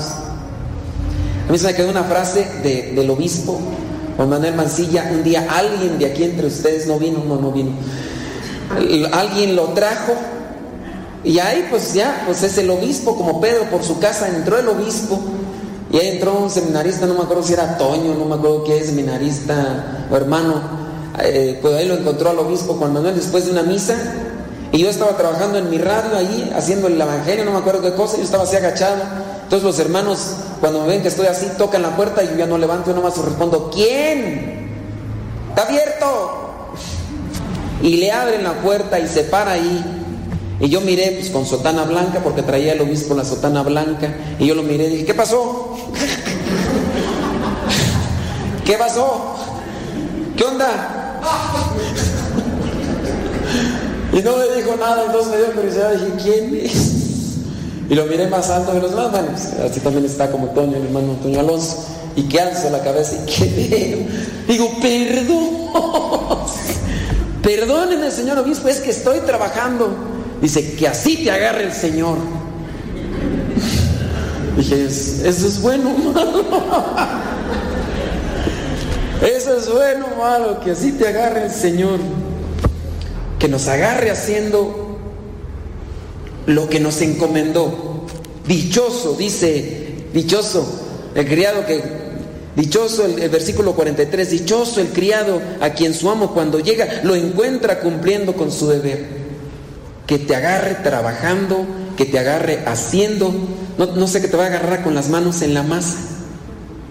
Allá, ira nada más, como así, así te quería agarrar. Bueno, hay que ponerse al tiro. Dice, de veras les digo que el amo lo pondrá como encargado de todos los bienes, pero si el criado pensando que su amo va a tardar en llegar, comienza a maltratar a la esposa, a los hijos, a sus hermanos, a su papá, bueno, aquí no dice eso, pero se aplica, ¿verdad? Y se pone a comer, a pistear y emborracharse, ahí sí dice, chequen, amárrenle ahí, amárrenle ahí, les, emborracharse, a beber y emborracharse, el día que menos lo espere y a una hora que no sabe, llegará Dios, llegará Jesús, llegará el obispo, imagínense que viene entrado ahí el obispo y que me hubiera encontrado ahí borracho. No, pues, Dios, Dios, guárdame de esa tentación. Y a una hora que no sabe llegará su amo y lo castigará condenándolo a correr la misma suerte que los infieles. El criado que sabe lo que quiere su amo, el criado que sabe lo que quiere su amo, pero no está preparado ni obedece, será castigado con muchos golpes y además. Dios nos ha puesto al frente de algo. ¿Cómo estamos respondiendo? ¿Qué cuentas vamos a dar? ¿Qué cuentas vas a dar de tu matrimonio, de tu vida, de tu situación? Hay que prepararse. El demonio por ahí anda siempre acechando. Ese es el ladrón, el que quiere robar lo que, lo que ya hemos recolectado. Imagínate aquí en, en, la iglesia, aquí sirviendo, ya está en la liturgia y todo. Y de repente te descuidas y en un santiamén pierdes lo que tenías. Dice Lucas capítulo 11, versículo 24. A ver, vamos ahí rápidamente. Lucas 11, 24. Para que chequen ahí, ahí se presenta también un, una referencia. Cuando un espíritu impuro sale de un hombre, anda por lugares secos buscando descanso pero al no encontrarlo piensa, volveré a mi casa de donde salí. Cuando regresa encuentra a ese hombre como una casa barrida y arreglada. Entonces va y reúne otros siete espíritus peores que él y todos juntos se meten a vivir en aquel hombre que al final queda peor que al principio. ¿Cuántos espíritus estaban habitando ahí con él? ¿Cuántos espíritus estaban habitando con este hombre? A ver, cuéntenle bien. ¿Cuántos? Ocho. Fue por otros siete. ¿Sí, no? Fue a buscar, dice, y entonces va y reúne otros siete espíritus peores que él y todos juntos, o sea, ocho espíritus. Ya se fue el espíritu. Ya, ya, ya lo encuentra como una casa barrida y arreglada, pero no resguardada y entonces dijo el Espíritu, y aquí soy, mira, ya hasta me abarrieron el asunto, me lo prepararon mejor, voy a ir por los cuates. Y se fue y se trajo otros siete espíritus peores que él, y la condición de aquel llegó a ser todavía, dicen allá en Guanajuato, peor. Hay que estar atentos, prevenidos, porque nos descuidamos y podemos perder lo que con mucho trabajo espiritual hemos ganado. El diablo busca cómo acomodarse en nuestras debilidades Y por pequeñitas cosas podemos ir perdiendo el camino que hemos caminado del lado de Dios. Las tentaciones son pequeñas, pero poco a poco nos dominan y se hacen grandes. Y si no arrancamos esas plantas malas de raíz, al rato vuelven a crecer otra vez y puede ser que al rato nos dominen. En, el, en, la segunda lectura, San Pablo habla sobre esta cuestión de aquello que ha recibido de parte de Dios. Y en su caso dice que ahora él se dedica a compartirles el Evangelio que por revelación ha recibido. ¿Qué significa la palabra Evangelio, criaturas? Buena nueva, la buena nueva que transforma. Y como a Él lo ha transformado, ahora se dedica a compartirlo. Como Él ha salido libre de aquella acechanza del enemigo, ahora instruye a los demás. Ese es el mayordomo fiel Aquel a quien dejan a cargo ahora se ha dedicado a compartir las cosas que aprendió. Qué buena onda cuando uno llega a un trabajo y encuentra a una persona que va adelantada en el trabajo y te comparte lo que aprendió. Pero qué mala onda, ¿verdad? Cuando uno llega a un trabajo y le preguntas al compañero, oye, aquí cómo se le hace, pues échale ganas, así como yo le sufrí, tú súfrele. ¿Sí les ha tocado esos trabajos? ¿O ustedes son de esos mulas? Pues espero que no sean de esos mulas y compartan el conocimiento que han adquirido y espero que compartan más lo que es el conocimiento de Dios y la experiencia de Dios. Porque si bien uno puede agradecer que me compartas cómo trabajar, yo te voy a agradecer más que me compartas cómo defenderme de las chanzas del enemigo. Que el Espíritu Santo nos auxilie para salir librados de esa situación.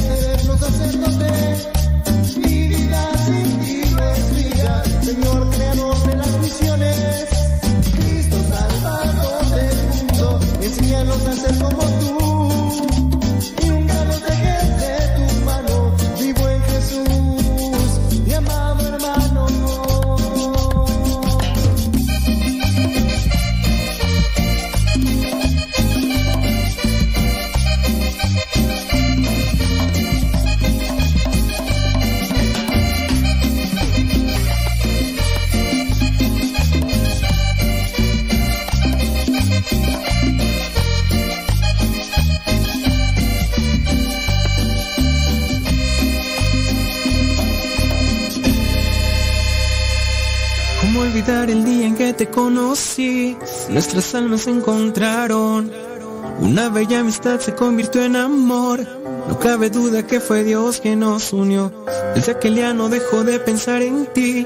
Cada detalle tuyo me cautiva. Hola queridas familias, somos el matrimonio de Álvaro y Maribel. Pertenecemos al grupo de matrimonios católicos servidores de la palabra del Centro Nacional de Reconciliación San Vicente Chicoloapan. Nuestra misión es llevar la felicidad a todos los matrimonios mediante el anuncio de la palabra y de nuestro testimonio. Les hacemos una cordial invitación a tener un encuentro matrimonial con Jesús resucitado. Este se llevará a cabo el día 18 y 19 de febrero. Este es un encuentro para todos aquellos matrimonios que tengan el sacramento o que vivan en unión libre. Y también para aquellos matrimonios que viven bien o que tienen ciertas dificultades como infidelidad, alcoholismo, indiferencia en sus hogares. ¿Qué necesito para asistir a este encuentro? Nuestra principal herramienta es la Biblia. Necesitamos cuaderno, pluma, cosas de aseo personal, ropa cómoda para dos días. Y también llevar una muda especial de gala. Pero sobre todo, mucha, mucha disposición de mente y corazón. La cooperación para este encuentro y estos dos días será de 500 pesos por pareja. Los esperamos 18 y 19 de febrero. Para mayores informes, en la oficina del Centro Nacional de Reconciliación con la Madre Evita, al teléfono 55 58 52 38 00 o al teléfono de mi esposo Álvaro 55 27 75 76 41 o al teléfono de mi esposa Maribel 55 12 87 62 95 Sagrada Familia de Razaret ruega por nosotros. Los esperamos. 18 y 19 de febrero. En las buenas y en las malas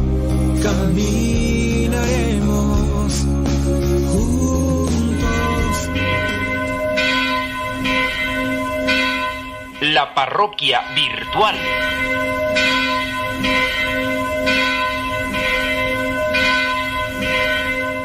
Bueno, pues ya nos está llegando un mensaje, vamos a ver qué es lo que dice.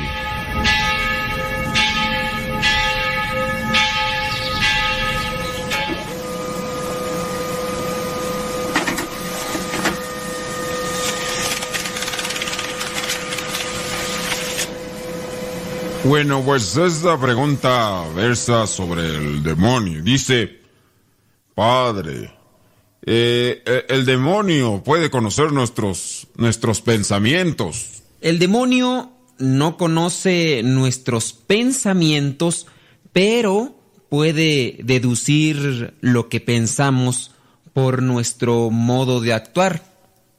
Por ejemplo, en la Biblia no hay nada que indique que Satanás, el demonio, sea omnisciente. Eh, ¿Esto qué quiere decir? Que, que lo sepa, que lo sepa todo. No hay versículos ahí en la Biblia que digan que, que el demonio conozca todo o que él pueda leer nuestros pensamientos. Pero hay que tener en cuenta que el demonio es el experto en predecir la conducta humana debido a que ha visto por mucho tiempo cómo es que se desenvuelve en este mundo.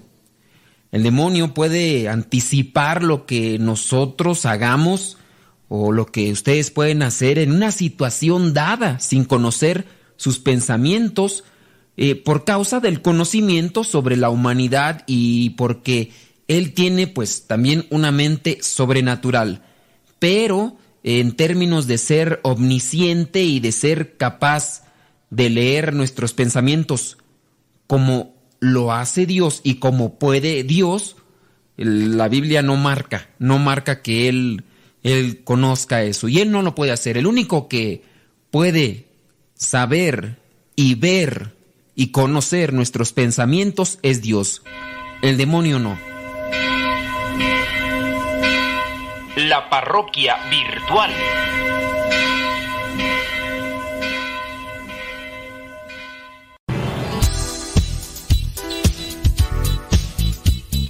Siempre tenemos algo que compartir en nuestras redes sociales. Por eso síguenos como Modesto Lule en Instagram, en el Twitter, en YouTube, también en iTunes. Recuerda nuestras redes sociales, las más populares, Modesto Lule, y ahí nos mantenemos también en contacto.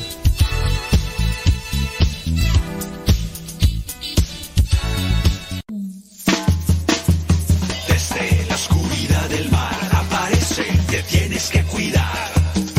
Ahí viene, ten cuidado. Ahí viene el tiburón bombón. Ahí viene, ten cuidado. Ahí viene el tiburón bombón.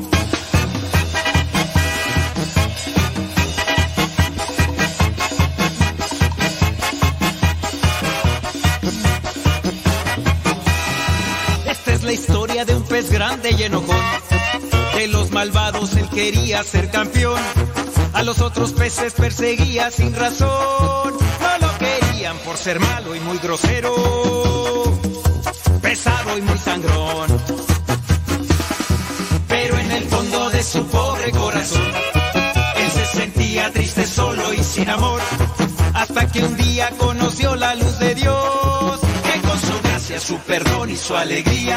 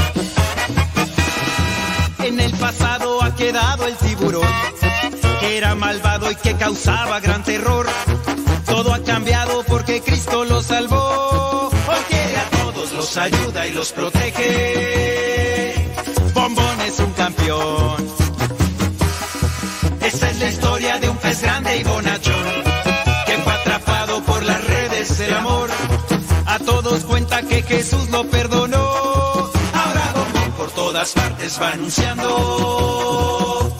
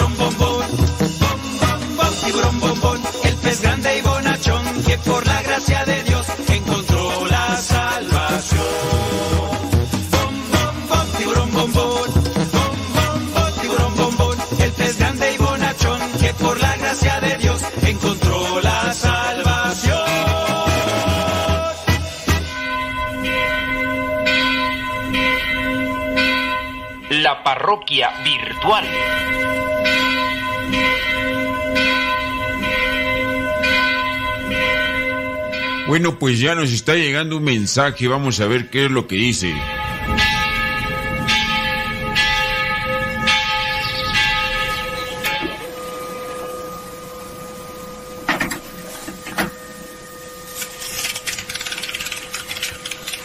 Sabe, padre, estamos en la preparación de un retiro, pero ¿cómo puedo crecer en paciencia en cuestión que dicen que el grupo es muy importante para estos muchachos y lo toman como un grupo social. Nuestros ingresos para el retiro son de venta de cocina, rifas y de otras cosas. Y todo lo que se le parece, cuando es hora de trabajar, solo vienen unos tres. Y cuando hay que dar la cara o hay que dar informes de lo que se ha hecho, ahí sí, Padre, todos se aparecen y pues presumen con sombrero ajeno. De veras, Padre, que trato de no enojarme, pero pienso que la que está mal soy yo. ¿Cómo puedo crecer ah, en mi paciencia? Gracias, y ojalá pueda explicarme con manzanitas, con peras, pues no acabo de entender. Padre, le agradezco. Bendiciones. Bueno, tratando de explicarte con manzanas y con peras y con bolitas, así como pues yo también busco aprender. Cierto es que los grupos parroquiales y en la iglesia en general estamos conformados por seres humanos, seres humanos que cargamos con muchas debilidades. En los grupos parroquiales, en la iglesia, estamos muchos que no somos perfectos, que pues estamos en la lucha, en la lucha de querer cumplir con la voluntad de Dios.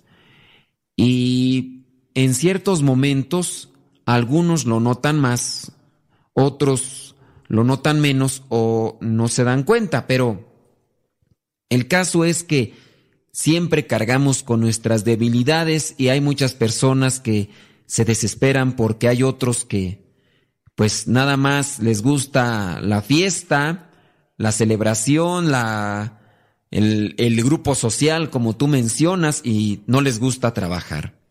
En este caso, para adquirir paciencia, yo te invitaría a que ofrezcas tu tiempo, tu trabajo, no pongas mucha atención en quién va y quién no va a trabajar. Busca hacer lo que Dios te pide, lo que la iglesia te pide. Trata de ofrecerlo a Dios para, pues en este caso, ayuda personal y también pide por tus compañeros, por todos los del grupo, ya que así hay muchos grupos que tienen ese tipo de debilidades. Para ser paciente, hay que practicar la paciencia. Y la paciencia se practica en las pruebas, en las dificultades. Si tú quieres crecer en la paciencia, ten en cuenta que para crecer en la paciencia necesitas dificultades, necesitas pruebas. Y en la que estás ahorita es una prueba. Aprovechala, que Dios te bendiga y pues sigue adelante. La parroquia virtual.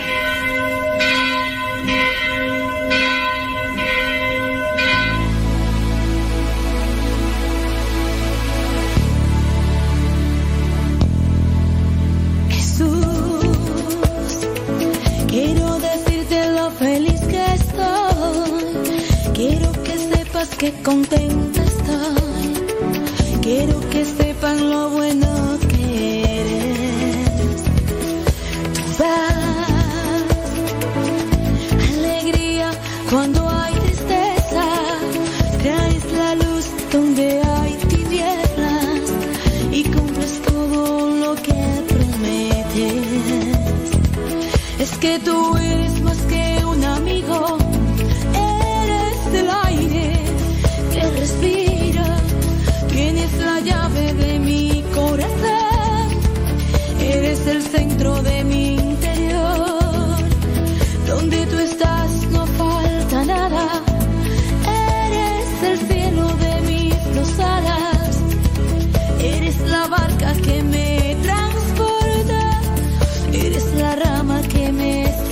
libertad.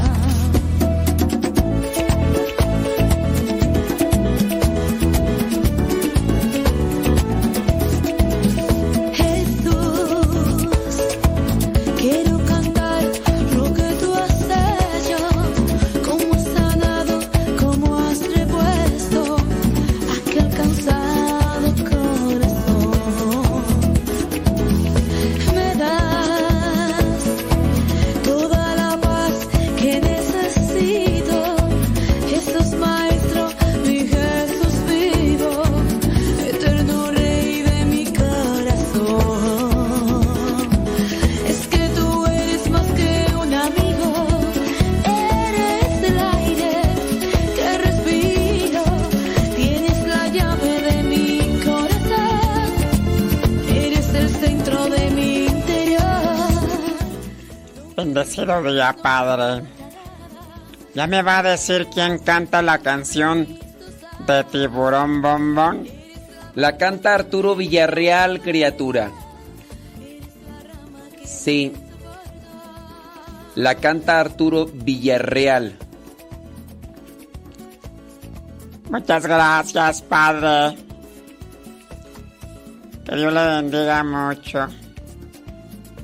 Que Dios le llene de su amor, de su misericordia.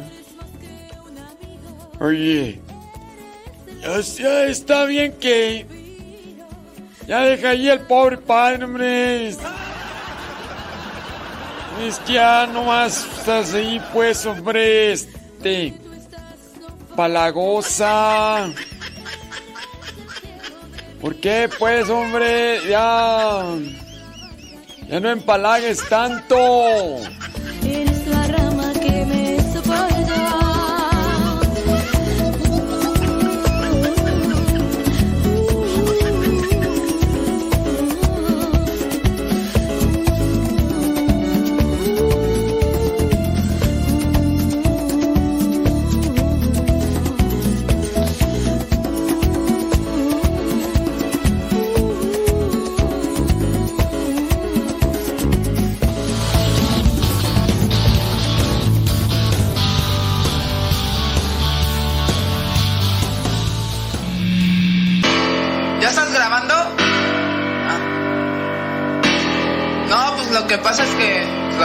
Que.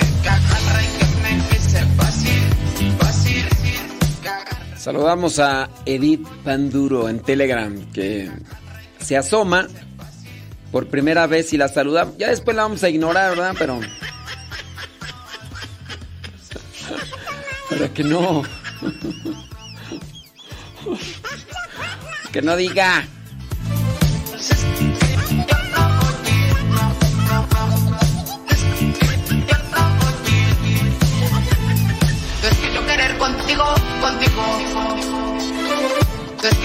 Contigo, contigo. Que agarra y que me dice. Es que yo querer contigo, contigo. Es que yo querer contigo, contigo.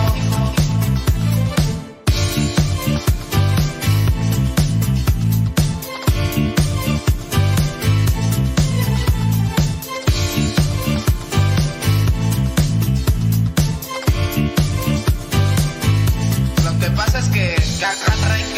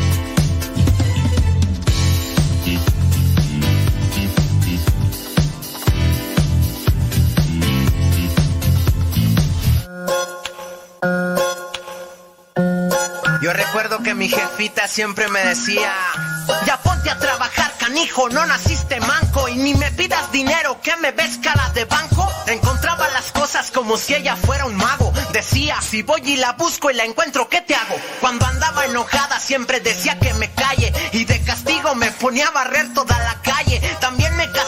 Y me ponía a lavar el baño. Mijito es por tu bien, yo no quiero hacerte daño. También decía, no me contestes que soy tu madre. Y si quieres permiso primero, ve y dile a tu padre. Mientras vivas en mi casa y duermas bajo nuestro techo, respetarás las reglas y harás algo de provecho.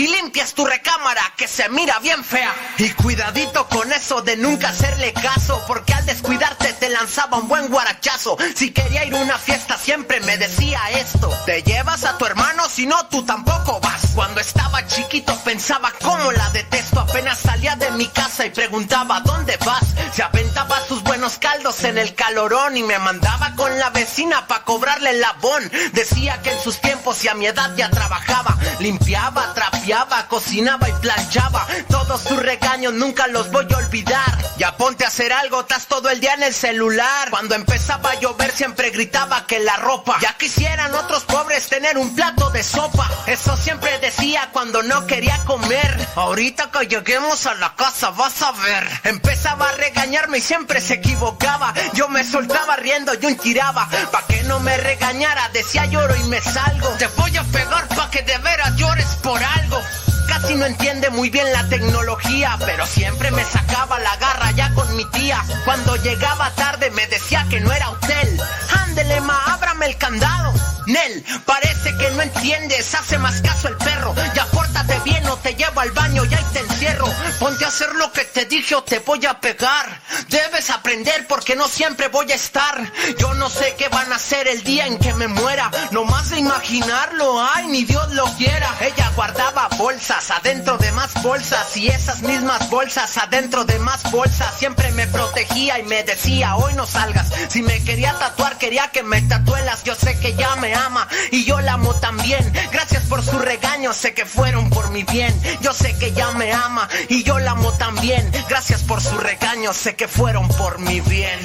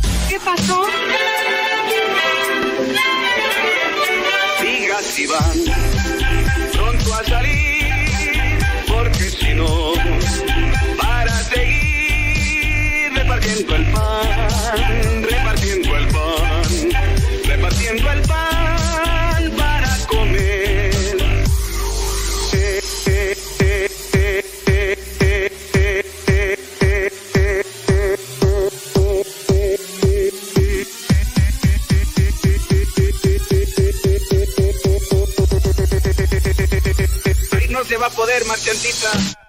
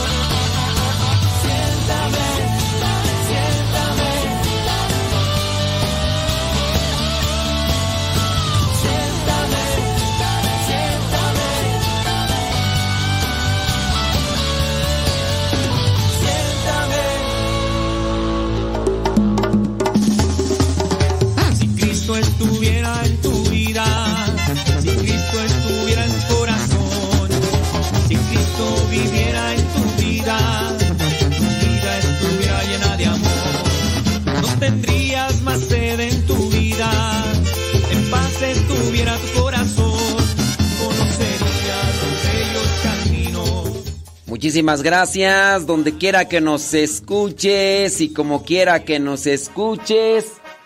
Gracias, muchas, pero muchas gracias. ¿Cómo le va? ¿Todo bien? Ándele pues, qué bueno. Mándenos sus mensajitos, sus comentarios, díganos qué están haciendo, díganos eh, sus preguntas, vamos a tratar de responderle mm, por acá. No decimos sus nombres para no exponerles, ¿verdad? No sea que su vecino, su compañero de trabajo, su familiar esté ahí en sintonía y ¿para qué quieres? No se vaya a dar ahí la melancolía. Dice, estoy escuchando... eh, ok, gracias. Mi vecino me está peleando porque en la parte de enfrente de la casa el cerco está adentro de su casa 17 centímetros. Solo 3 metros de frente para atrás. Lo de la paciencia y lo de los ladrones me la apliqué. No voy a cambiar no voy a cambiar el lienzo. Así lo voy a dejar. Estaré orando por los vecinos. Gracias por todas las reflexiones que nos comparte en su programa. Me llegan a mi vida. Bueno, pues este. Espero que tu vecino no haya escuchado porque si no ya se va a dar cuenta que no vas a no vas a hacer nada. y todo lo demás. Ándele pues, hombre. Sí, dice, allá antes le estaba comentando sobre mi situación. Explícame bien porque me dejaste ahí eh, con el... me vas explicando así como que por pausas, por episodios. Explícame bien toda la temporada de tu situación para después leerla porque estaba leyendo el primer episodio, no me lo terminaste de decir, después mencionaste otro. No, te- termínalo, termina toda la temporada para poderla leer. sí, es que me lees ahí, pues. No, termíname bien todo lo que me quieras comentar y, y- y listo, que listo, ¿ok? Ándele pues. Saludos, padre. Tengo una pregunta eh, que dice, su compadre eh, se van a casar por la iglesia y ahora dice, les han pedido que sean sus padrinos de velación. ¿Se puede? No sé de qué sean compadres tú. No sé de qué son compadres, porque hay veces que que dicen que son compadres y pues son compadres que de, ah, es que yo soy compadre, yo soy padrino de arroz. Por eso soy compadre con mi compadre, porque yo soy el padrino de arroz de sus muchachos ahí en la boda. Ahí en el bautismo me dijo que si podría ser padrinos de cerveza. Esos no son padrinos, criatura. Entonces no sé que seas padrino.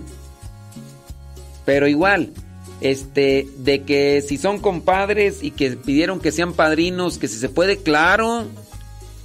Ser padrinos no es un sacramento. Ser padrinos no es ser, no es tener un título. Ser padrinos es un compromiso, es una responsabilidad que hay que asumir. Y ya. Sean de comunión, de confirmación. Y son compadres porque dice que pues acompañaron allí a la niña de comunión y confirmación. Y que ahora les han pedido que sean padrinos de velación. Se puede. Yo incluso podría decir que cuando un padrino acompaña a su hijo en su formación, en su en los sacramentos, que de bautismo. Ah, que le pidieron que fuera el padrino también de confirmación. Adelante. Pero espero y asuman su compromiso. Ah, que pues oye, que ya va a ser que ya se van a casar los ahijaos. Que si podemos ser padrinos, adelante. Pues qué mejor que una persona que está eh, en sintonía y, y todo ahí pues con lo de los sacramentos. Claro, es lo mejor. Yo es mi recomendación. Ojalá lo hagan. Dice, padre, a esta hora me dijo mi hija que ya no lo haga enojar. Qué bueno, hágale caso a su hija, ya no me haga enojar. Le dije que yo no le pregunté. Si es cierto, le voy a decir a su hija que usted me está haciendo enojar. Que ya estoy como un tamal, bien enojado. Bien enojado. Dice, genuflexión es poner la rodilla en piso y reverencia, medio cuerpo doblar. No, tampoco no. Reverencia es así, inclinación de la cabeza. Tampoco es medio cuerpo, así como, como los japoneses que. No, eso no. Puede ser una reverencia solamente inclinando el, el cuello con la cabeza, ¿ok? Y sí, le voy a decir a su hija que ya no me haga enojar. No, le voy a decir a su hija que me está haciendo enojar. Que ya parezco un tamal y, oaxaqueño, así con muchas hojas, así. ¿Cómo se llama su hija? ¿Petronila? ¡Petronila! Tu mamá me está haciendo así enojar bien mucho. Sí. Repréndela, repréndela a ver si te hace caso. A mí no me hace caso. Ay, ay, ay, ay, ay. Dice mi pregunta, ¿qué, qué me preguntas tú? Dice, mm, mi pregunta es la siguiente. ¿Hay, ¿Hay normativas que aplican la pena de muerte a delincuentes, asesinos y terroristas? ¿Ante los ojos de Dios es correcto? Fíjate que la iglesia no está a favor de la pena de muerte. Entonces, si la iglesia no está a favor, la iglesia no tendría por qué ponerse en contra de la ley de Dios o a los ojos de Dios. La iglesia, hablando de la iglesia católica apostólica romana, no está a favor de la pena de muerte. Con eso yo creo que ya se entiende, ¿no? No es que hay que acabar con la vida de estos, no. Si bien hay que aplicar una, un castigo, una pena, porque ni dentro de la iglesia te libras de la pena, ni dentro de la iglesia te libras de la pena, pues por eso están el purgatorio, ¿no? Ajá. ¿Qué dice por acá una persona? Dice, mi hijo cuando hizo su confirmación le dijo a su papá que no es malo, padre, que no es malo que tú. A ver si, si me aclaran ahí esta cuestión. ¿De qué me están hablando, Willis? A ver, es que si me hablan a cuentagotas no les entiendo ahí. ¿De qué, de qué me hablas? ¿Que no es malo qué? ¿De qué o qué o por qué o por qué? Entonces ahí sí a ver si me, me aclaran esa cuestión. Entonces, ¿qué te iba a decir tú? ¿Qué te iba a decir? Ah, que ni dentro de la iglesia se libra uno de las penas. uno tiene que pagar las penas. Para eso está el purgatorio. El, dentro de la iglesia, sí, la iglesia ve bien que se aplique la justicia y que se le dé penas como castigo a los delincuentes, a los que incurran en delitos graves, pero sobre todo en su corrección. Si tienen que pagar una pena, hablando de la justicia, justicia en el término correcto. Y porque ya ahorita la justicia, ¿verdad? Pone leyes que sí, leyes, por ejemplo, que defienden al que asesina. Sí, el caso del aborto. El caso del aborto son leyes que defienden al que asesina, tanto al doctor, tanto a la mujer y todo eso. Entonces, no, no es bien visto a los ojos de Dios. Y, ya yo sé que me pueden sacar cosas del pasado, pero creo que esas situaciones son anacrónicas. ¿Qué son anacrónicas? O sea, que ya no se ajustan a nuestros tiempos. Ahí también nosotros tenemos que analizar. ¿Qué dice por acá tú? Dice, a lo mejor el internet de aquí está lento. Eh, ah, sí. Yo pienso que sí. Ha de estar lento su internet. Chéquele por ahí, chéquele. Ha de ser ahí algo. Y pues, ¿qué, qué le puedo decir? Es que acá una persona me está mandando mensajes a cuentagotas donde están los mensajes de saludos y los demás. Y no le entiendo.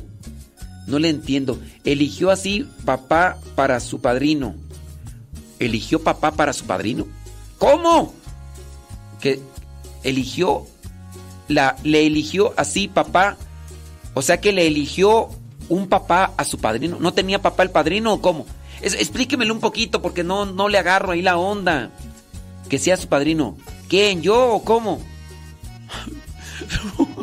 Póngame todo el mensaje completo porque si me lo está mandando así a, a, así a cuentagotas, no le voy a entender. Sí, ay Dios mío santo.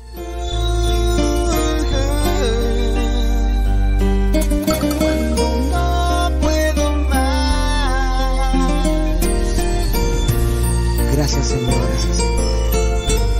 Bien que lo sabes.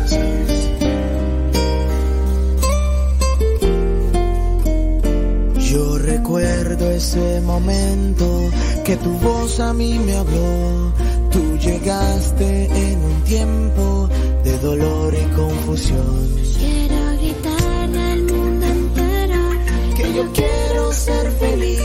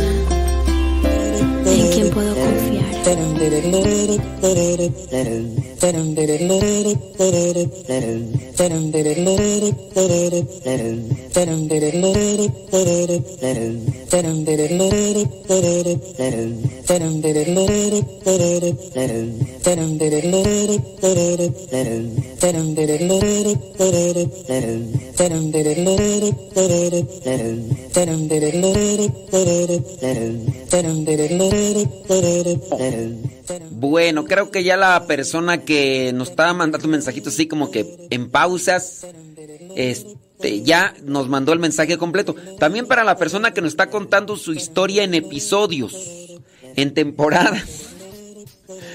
Escríbenos bien tu situación, porque si no, están ahí leyendo capítulos por capítulos, como que no, como que no. A ver, dice por acá esta persona. Dice que su hijo le eligió a su papá para que sea su padrino de confirmación. Ah, no, no puede. No, o sea, tampoco es, miren, yo sé que ustedes pueden decirle a sus hijos, Hijo, déjame decirte que puedes elegir tu padrino, tu madrina. Así que, ándale. está bien, pero díganles, mira, papá y mamá no pueden ser tus padrinos. Porque pues por eso adquieren el término de compadre. El con el padre, comadre.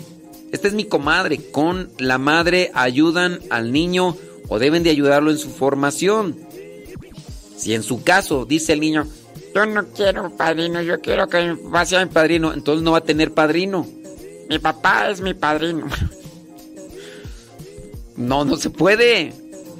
No se puede ser. El, papá no puede ser el, madri, el padrino, ni la mamá puede ser la madrina. Explíquenle eso, por favor. Si es eso es lo que me preguntaba, ahí está la respuesta, criatura del Señor. Dice, para el bautizo la pareja debe ser casados para todos los sacramentos. Pero se dice bautismo, no bautizo. Bautizo es el padre bautizó al niño, la acción. Sí, este fuimos al bautismo. No fuimos al bautizo. Recuerdo de mi bautismo, no de mi bautizo. El bautizo es la acción. El padre ya bautizó. El padre está bautizando. Sí, yo sé. Alguien por ahí que me escuchó en un programa pasado. Pues también usted antes lo decía igual, padre. Sí, es cierto. Yo, yo escuchaba ahí el que, que el padre también antes decía igual. Sí, pero ya, ya me corregí. Ya me recorregí, entonces, este. entonces, para todos los sacramentos, los padrinos deben de estar con los sacramentos y deben de vivir los sacramentos. Eso es de vivir de una manera congruente, ¿ok? Dice, ok, muy bien, sí, mm, ¿qué más tú? Ok, dice, eh, ah, ok, gracias, muchas gracias. Yo casi, eh, ok, muy bien, gracias. ¿Dónde más tú? No sé qué más por acá. Ay, Dios mío santo. Que cómo estoy. Ah, muy bien. Yo, yo, esto, lo, que, lo que se ve y lo que se escucha no se pregunta. Ándele, pues, déjame ver si por acá. Todavía no me responde mi pregunta. Ya, ya te respondí tu pregunta. A lo mejor no escuchaste, se te fue por ahí. ¿Dónde nos escuchas? A lo mejor se te fue el internet. Puede ser que se te haya ido el internet y todo lo demás. Dice que tú. ah, Tengo otra pregunta. Cuando una persona le quita la vida a otra persona, ¿el asesino se lleva todo el pecado del otro? ¿Qué tan cierto es esto, padre? No, no se lleva el otro pecado del otro. ¿Quién te dijo eso? Nada más dime, quiero saber quién anda difundiendo esas ideas. ¿Quién anda difundiendo esas ideas? O sea, imagínate que la otra persona era un pecador, ¿no? Pecador así con pecados muy grandes, ¿no? Llegó el asesino, según la idea acá que, que, comparten. Entonces llegó la persona asesina a otro que era muy pecador y todos los pecados de ese se los lleva el asesino. ¿Quién les dijo esa tú? Platíquenme. Tengo curiosidad. ¿Por qué comparten esas ideas o qué? No lo sé. No lo sé. Dice por acá, padre, eh, eh, ¿a poco? Mira, nada más. Pues sí. Pregunta, dice, ¿a qué se debe que los sacerdotes cometan esos y otros abusos litúrgicos? ¿Como cuáles? Si se supone que todos los sacerdotes reciben la misma educación respecto a las enseñanzas de la iglesia, te la voy a regresar de otra manera. ¿Por qué hay doctores buenos y por qué hay doctores malos? Sí, hay buenos doctores y hay malos doctores. ¿Por qué será? Si tú tienes la respuesta a esa pregunta que te hago yo, te puedo decir lo mismo con relación a por qué algunos sacerdotes cometen abusos litúrgicos y otros no. A ver, a ver, a ver, a ver si me respondes esa pregunta que te hice, titiri. A ver, ¿por qué si todos los abogados se supone estudian lo mismo? ¿Por qué? ¿Por qué este hay unos que son buenos y otros son malos? ¿Eh?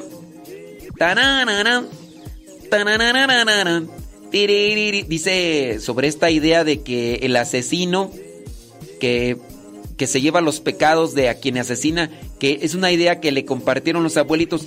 Sí, son ciertamente preguntas, preguntas, no preguntas, son enseñanzas que se van transmitiendo de generación en generación. Alguien se la imaginó, alguien la supuso, la comparte y muchas de las cosas que nos comparten los abuelitos, quizá a lo mejor nosotros no las cuestionamos porque dentro de nuestro respeto, de nuestra admiración, llegamos a considerar que son personas sabias.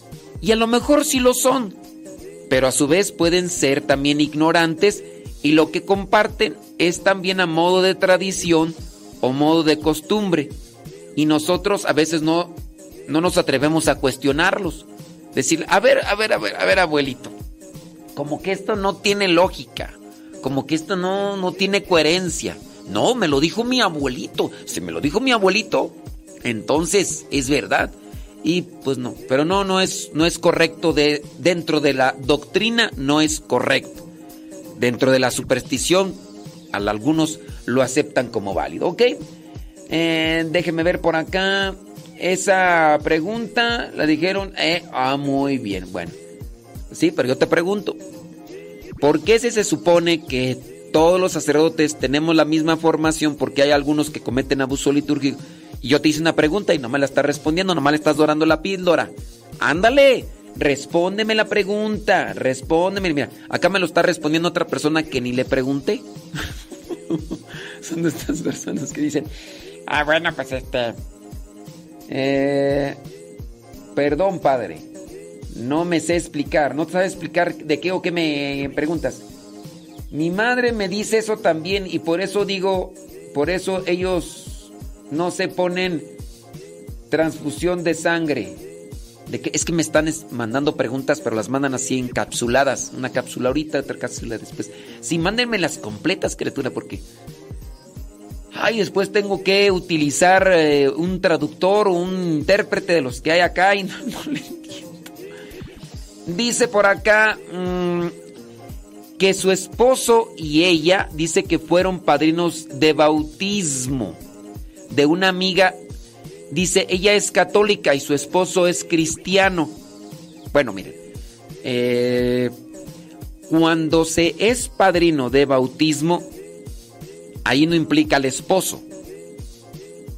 Es decir, tú fuiste madrina o padrino de alguien, en su caso de bautismo, la persona estaba casada, no es que tú seas padrino o madrina del esposo. Eso, nomás para aclararlo, ¿verdad? Porque acá me lo están acá mezclando. Dice, ellos tienen cinco hijos, los cuales nosotros solo, bau, solo bautismos a los dos niños pequeños en la iglesia católica. Y ellos dicen que los otros tres mayores los bautizaron en su casa. Y dicen que a los padrinos se les dice padrinos de agua. ¿Es válido el bautismo? A ver, ya me revolviste aquí de ¿cuál bautismo? ¿Cuál es válido? Es que si no... No sé, voy a utilizar el intérprete. Este... in- este, por favor, ¿qué me quiere decir acá esta? Bueno, acá mi, mi traductor me dice que a lo mejor lo que tú me quieres preguntar es que si el bautismo de los cristianos no católicos es válido para los católicos. ¿Será esa tu pregunta? Bueno, acá el traductor que tengo me dice más o menos, no el traductor, el intérprete que tengo más o menos me dice que puede ser que estés preguntando esto. Y yo te digo, no sabemos si el bautismo de los cristianos no católicos es válido o no. En su caso, puede ser aceptado dentro de la iglesia como válido siempre y cuando haya utilizado la fórmula y la materia. Pero es válido en el sentido de que se acepta que fue bautizado, pero hay que complementarlo cuando el que se bautizó dentro de la iglesia evangélica se pasa a la iglesia católica. Esto se los digo porque puede ser que alguien diga, no, pues yo me voy a bautizar allá y luego me paso para acá. Y pues no, no se puede. tesoro que llevo en mí, ese tesoro viene de ti. Eres la perla que yo escogí, que hoy me hace feliz. Dejé mi barca y te seguí, tú me dijiste venir a mí. Pescador de hombres soy de ti, y así quiero morir. Yo te seguí porque te creí. Vida eterna se encuentra en ti. Y aunque en momentos voy a sufrir, tú estarás ahí, Jesús. Tú estarás ahí, Jesús. Seguir de pie. Como un soldado fiel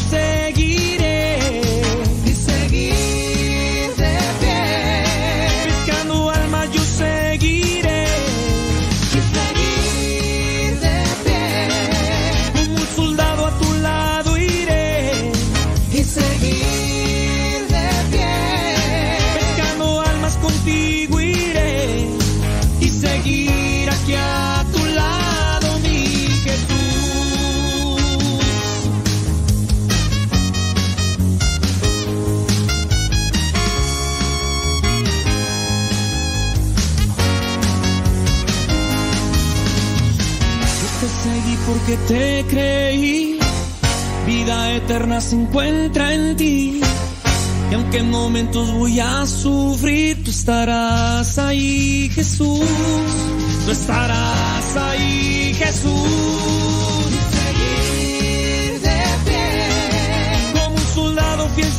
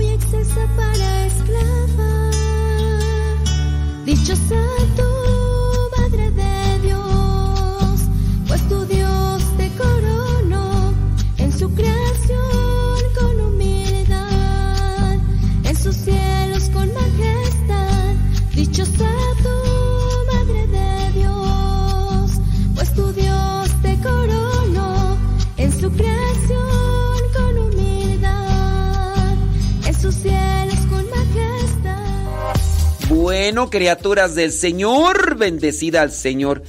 Con relación a esto de, de lo que nos estaban haciendo la pregunta y que yo interpreto que es lo que nos quieren preguntar, que si el bautismo realizado en una casa a la forma de los cristianos evangélicos es válido. No sé si esa sea la pregunta. Que si es válido, podemos decirles, puede ser válido dependiendo si se usó, si se usó la forma y la materia.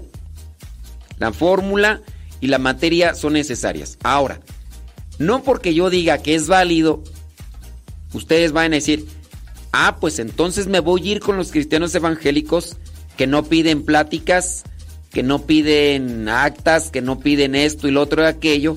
Me voy a bautizar allá y después me regreso para acá. No es así. Puede ser considerado ese sacramento dentro de los cristianos evangélicos, puede considerarse válido, pero cuando la persona cristiana evangélica se pasa a la iglesia católica, se le pregunta, ¿cómo lo bautizaron? No, pues lo bautizaron diciéndole, yo te bautizo. Y le echaron agua y después dijeron, en el nombre del Padre, del Hijo y del Espíritu Santo. Amén. Entonces podemos decir, utilizaron agua, la materia, y utilizaron la fórmula. Yo te bautizo en el nombre del Padre, del Hijo y del Espíritu Santo, que esa vendría a ser la fórmula. Ahora hay que completar ese sacramento.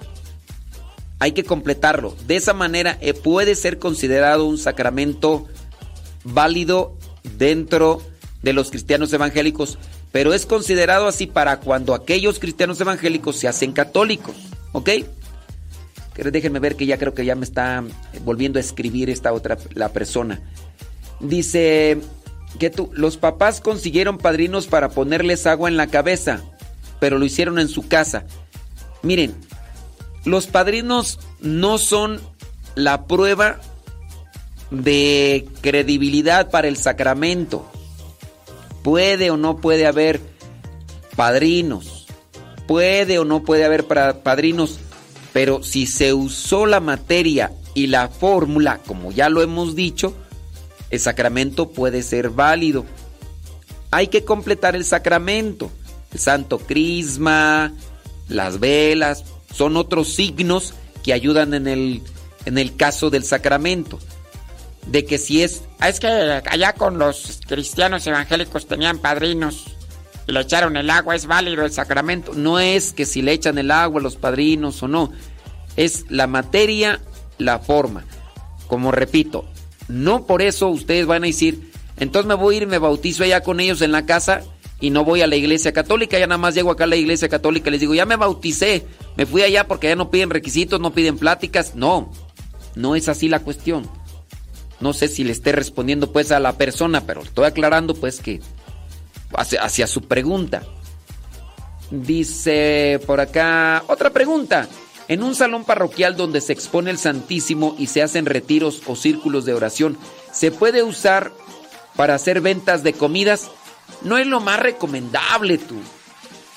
No es lo más recomendable porque, pues imagínate colocar o exponer a Jesús sacramentado en un lugar donde pues es un salón de usos múltiples a la misma mesa donde expusieron el Santísimo, ahí están vendiendo al rato chilaquiles, tortas ahogadas o este gelatinas.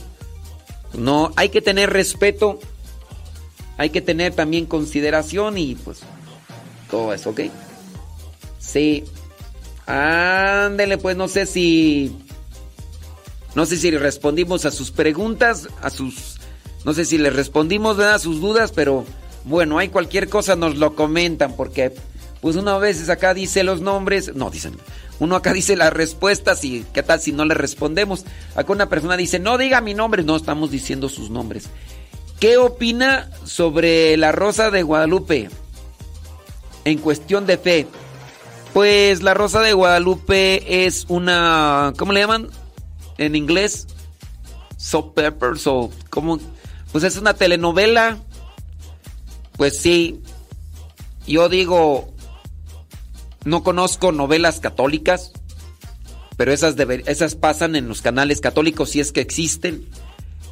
Pero La Rosa de Guadalupe pues es una novela, es una serie para entretener dentro de un canal secular que lo único que quiere es atraer la atención de la gente para después ponerles comerciales y ellos ganar dinero. Pues ahora, que qué opinión tengo, yo no he visto Rosa de Guadalupe, no las voy a ver, pero con las opiniones que he visto de los que ya han visto y que tienen un sentido crítico, pues es una novela como la que yo miré de Topacio, la que yo miré de ¿cómo se llama aquella de aquella donde salía Verónica Castro tú? Este Rosa Salvaje, ¿no? Rosa Salvaje soy yo. Ah, ¿sabes cuál? ¿Sabes cuál yo miré? Así, novela, la de Mundo de Juguete con eh, ¿cómo era? Graciela Mauri. Mundo de Juguete es particular. Mundo de Juguete es particular. Donde pues yo me sentaba a mirar esa telenovela con mi mamá y pues ahí yo, yo, yo creí por mucho tiempo que los niños, los seres humanos, los hacían con un beso. Sí, yo ya estaba yendo a la primaria y en cierto modo no puse atención y me explicaron bien cómo es que se hacen a los seres humanos. Y entonces yo llegaba a pensar que, porque miré esa telenovela de Mundo de Juguete, cuando los, los eh, personajes principales se dieron un beso en la boca así, pero un beso, un picorete, no como los de ahora que se sacan las anginas y... Y yo pensaba que, que era que era este... Ay, que es que estoy acá mirando otra pregunta. ¿Qué dice tú? Perdón, pero los cristianos debemos ver vida de santos, dice por acá. Este, yo pensaba que así se hacían los, los niños, porque en la novela pasa ese episodio donde se dan un picorete nada más así. Y en la siguiente escena, la señora va y le dice al esposo, ¿qué crees? Estoy embarazada. Entonces yo, yo, yo estuve por mucho tiempo pensando que a los seres humanos nos hacían con un beso. Y pues no. Por ahí empiezan algunos. Algunos ni a eso recurren. Ah, pero este, ¿qué, qué opino de La Rosa Guadalupe? Es una novela de gente que está dentro del mundo y que lo único que quieren pues es atraer la atención para vender comercio, para ofrecer sus comerciales y ganar dinero. Que, que si estás esperando que diga, es que esa novela no tiene evangelización, no la venden como evangelización. Si la vendieran como evangelización, yo saldría a decir, momento, esos están mintiendo. Esos están mintiendo. Esa no es una novela de evangelización, pero no te la venden así. Telenovela, serie, ¿para qué es? Para entretenerte. Pero no me está evangelizando. Nadie te la está ofreciendo para evangelizar. Nadie te la está ofreciendo para que tú conozcas tu fe. Entonces, pues es una cuestión ahí nada más para entretener. Y hay que tener mucho cuidado porque así como es esta de Rosa de Guadalupe, mezclando la fe, la religiosidad y todo eso, y alguien que no conozca, pues va a pensar, así como cuando van con los santeros, con los brujos, con los chamanes, y que ven que tienen a la Satán muerte y al mismo tiempo al, a, la Virgen de Guadalupe, uno dice, ay, esto sí es de Dios. Y pues no, son gente que tiene mucha ignorancia y pues, pues hay, que, hay que aclarar. corazón, si Cristo viviera en tu vida, tu vida estuviera llena de amor.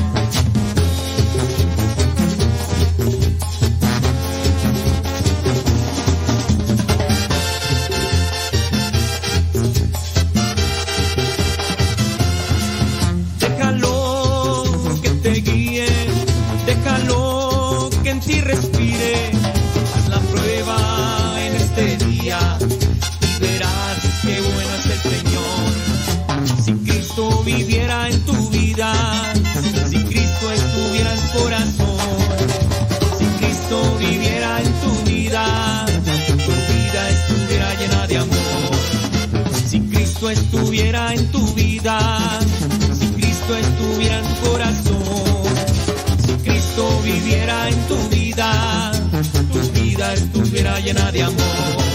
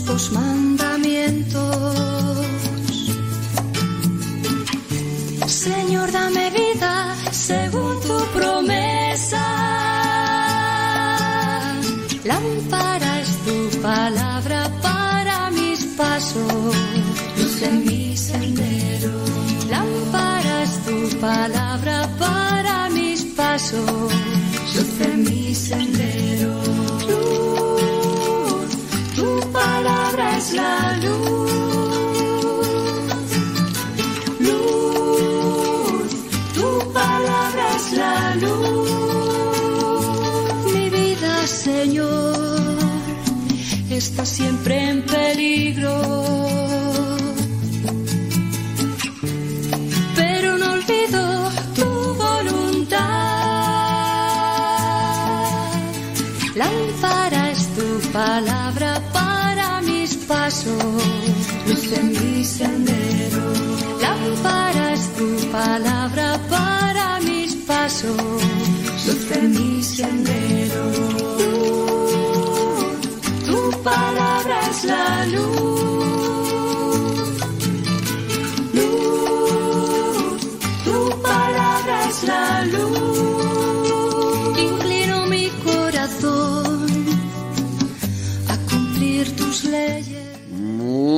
Muchas gracias. Qué bueno que están ahí en sintonía.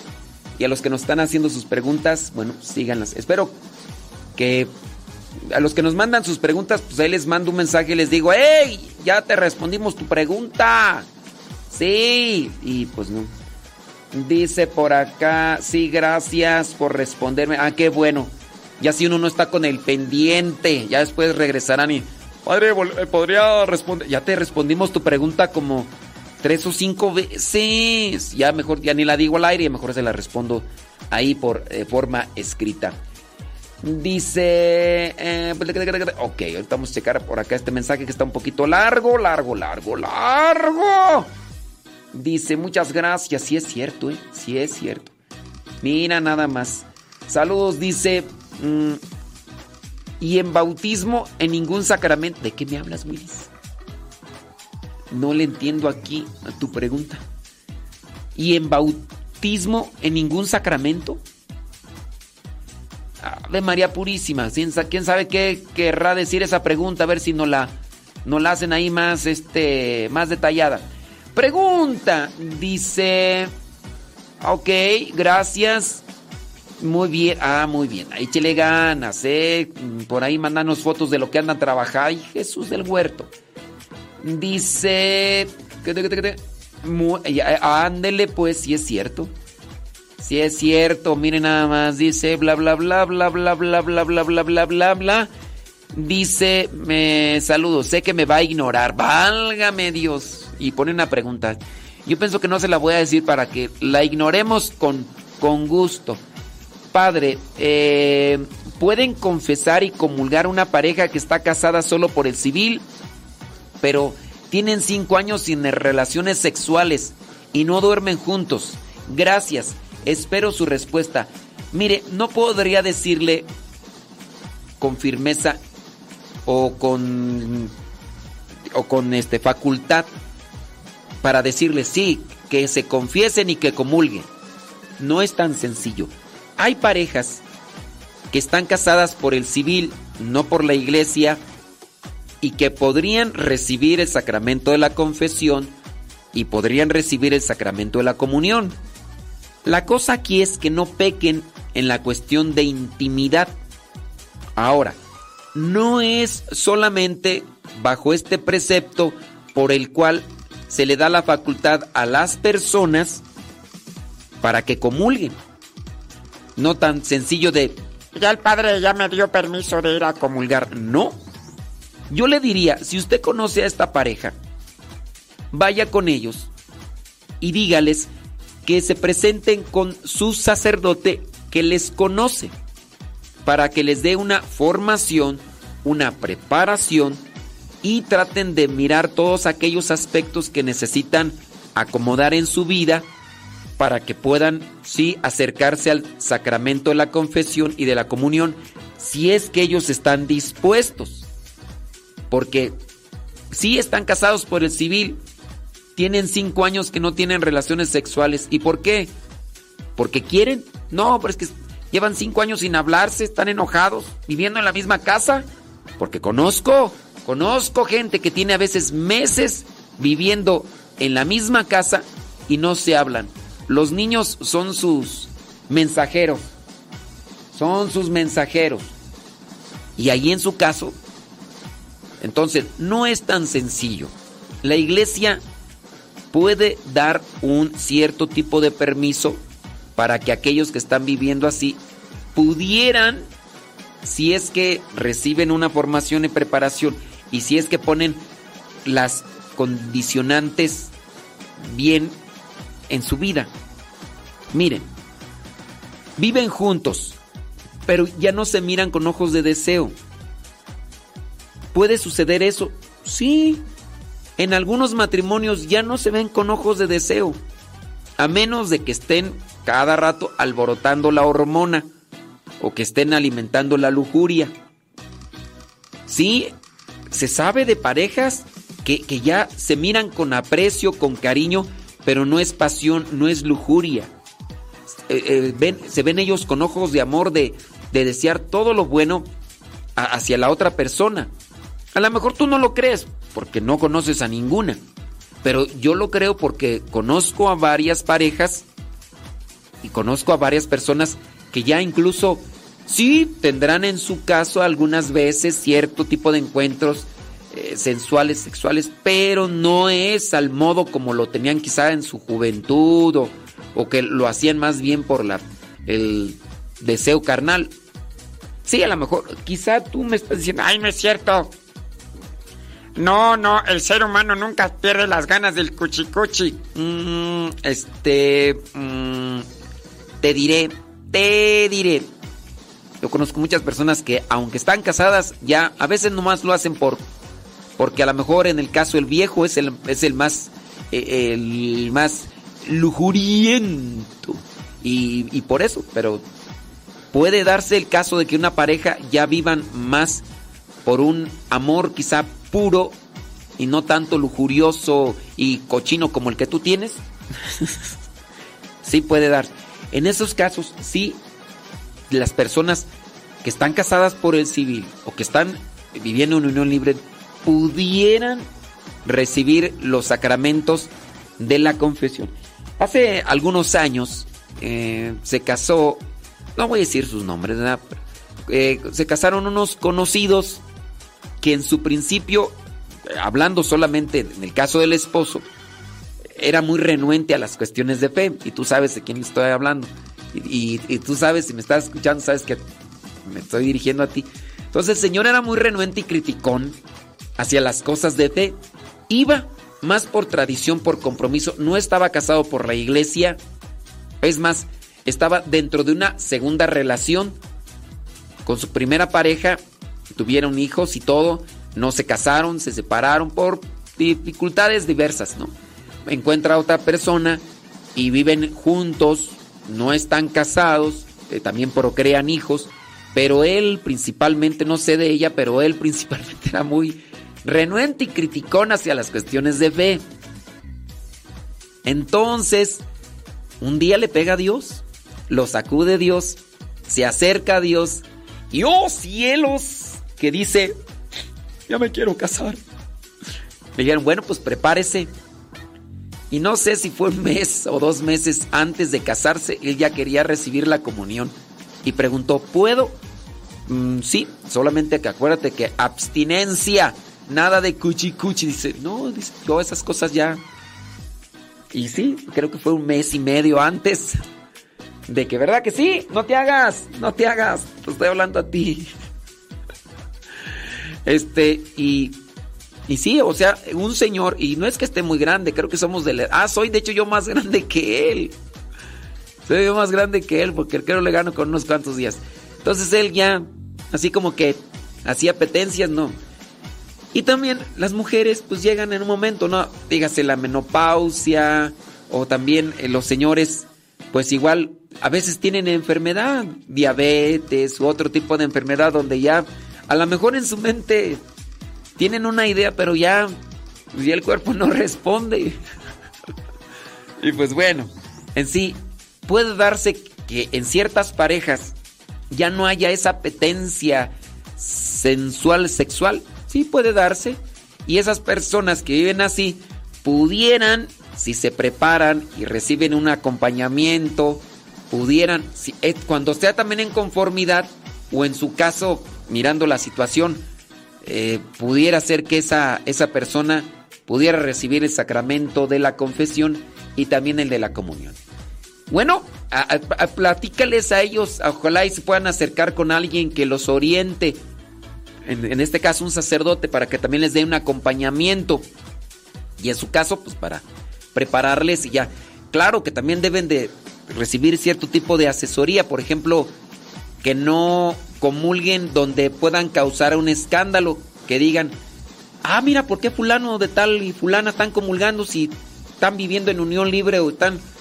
Y pues puede ser causa de un escándalo y eso no es tan conveniente, hay que también preparar ese tipo de cuestiones.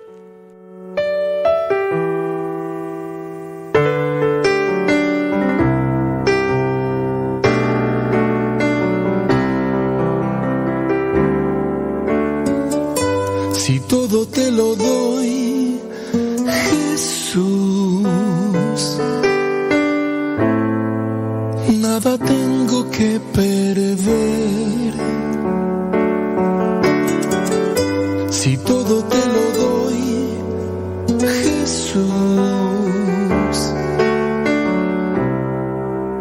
Nada tengo que temer. Me desprendo de mí mismo, de los seres que más quiero, del trabajo, la salud. Me desprendo del aplauso, del placer, las vanas posesiones, del poder. Me desprendo de mi vida. Te lo entrego todo a ti. Si todo te lo doy, Jesús, nada tengo que perder.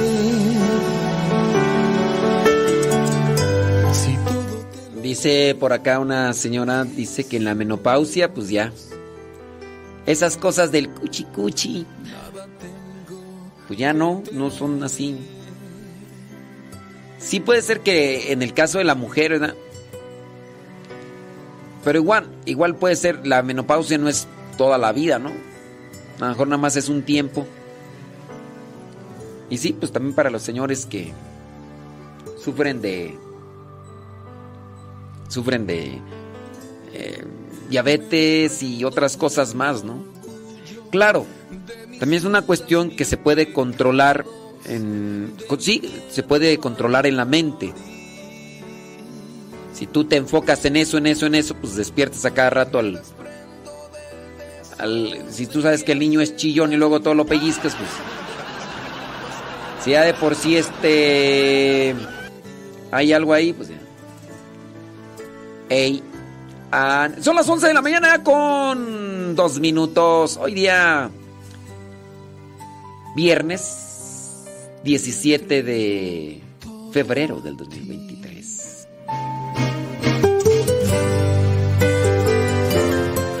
Que me mandan mensajes así a la mitad. Por ejemplo, acá Jaime Arias dice: No, padre. no, que Jaime Arias. Jaime. Jaime, el tan. ¿Te acuerdas de ese comercial de Jaime el tan? Ah, no. Ah, yo pensé que sí te acuerdas. Si todo te lo doy, Jesús, nada tengo que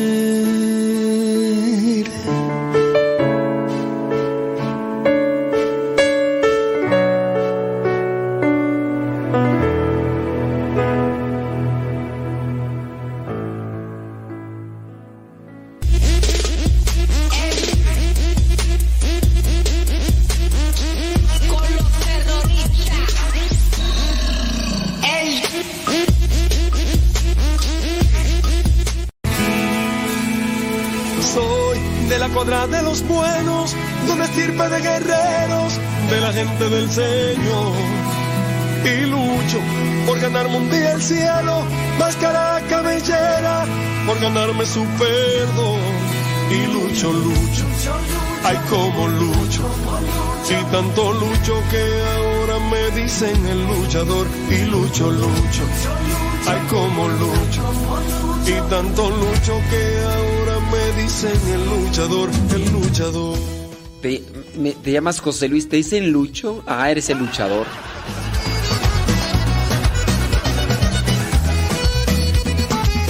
Dice Aida Ruiz, dice sus explicaciones muy buenas. Pues ni tanto, ahí está Yuri Tobías preguntándome lo que acabo de explicar, imagínense. Eso me hace a mí pensar que mis explicaciones no son tan buenas porque Yuri Tobías, acabo de explicarles eso, así. Utilicé palitos, bolitas, comas, puntos y y Yuri Tobías me acaba de volver a hacer nuevamente la pregunta de lo que acabo de explicar durante ya 10 minutos y eso me hace pensar que soy bien tarugo. Lucho que ahora me dicen el luchador, el luchador.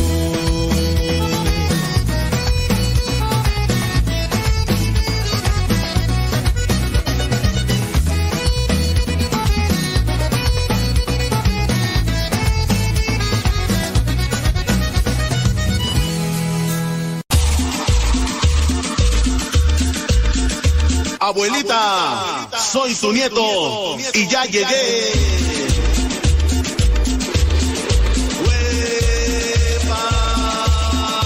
Se compra colchones, tambores, refrigeradores, estufas, lavadoras, microondas o algo de fierro viejo que vendan.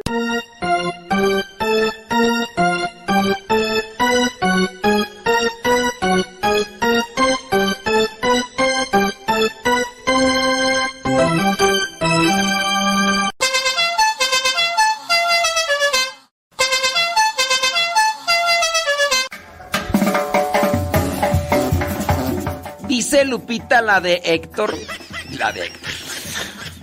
Escucha bien, sabe cómo no. Déjame corrijo. Voy a regresar el cassette. Dice Lupita. Lupita la esposa de Héctor, ahí en Austin, Texas. Dice que el comercial era... Jaime, el niño tiene sed y no hay naranjas. Jaime. Y llegaba Jaime con... Aquí está, señora. No hay naranjas, pero hay tank.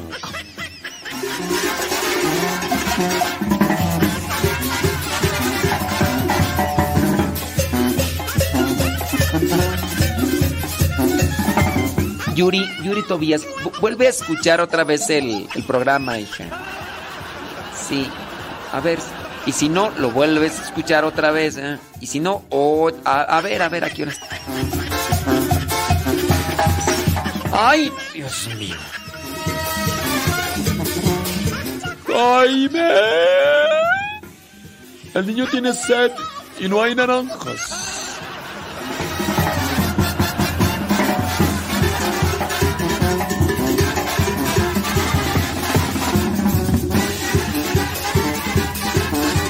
Jaime.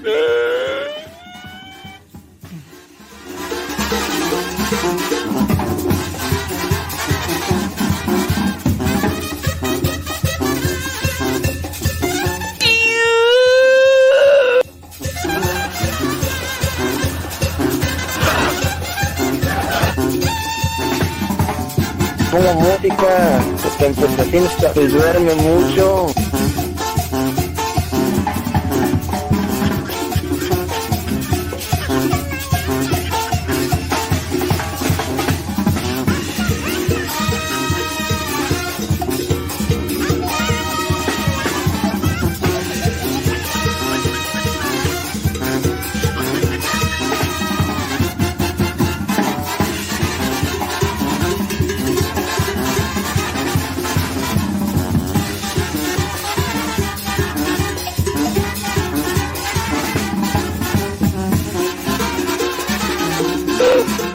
Son 11 de la mañana con 8 minutos. Nos desconectamos de Facebook y de YouTube para que el programa lo pueda subir Arnulfo al Spotify, al iTunes y al Google Podcast. Ahí Spotify, iTunes, búsquenlo como Modesto Radio. Modesto Radio en Spotify. Modesto Radio en iTunes. Que ya no se llama iTunes, no, pero búsquenlo por ahí. El Google Podcast ya descargó esa aplicación que se llama Google Podcast. Ahí pueden eh, encontrar muchos, pero muchos. Oye, ¿se puede descargar ahí en Google Podcast? Déjame meter. Déjame meter ahí al Google Podcast. Este, ¿dónde está tú? Aquí está. Entonces tú ya buscas allí, eh, donde dice buscar, pones Modesto Radio. Le das Modesto Radio. Y ahí aparece, mira, Modesto Radio. Si también le pones Modesto Lule, también va a aparecer Modesto Lule. Y sí, fíjate que sí se puede descargar. Puedes descargar de ahí de la aplicación Modesto, no, de Google Podcast. Google Podcast puedes descargar los programas. Que vas a salir y que no tienes internet, pero quieres ir escuchando el programa. Sí. Y entonces, pues te puedes ir escuchando el programa. Que vas a irte a otro lado. Ah, es que ya no hay internet. Pues descarga todos los programas que puedas ahí esperando que también tu teléfono tenga espacio, ¿verdad? Porque. Ay, es que ya no tengo espacio. Ni modo, dijo Lupe, ¿qué le vamos a hacer? Puedes buscar también Modesto Lule. Modesto Lule en.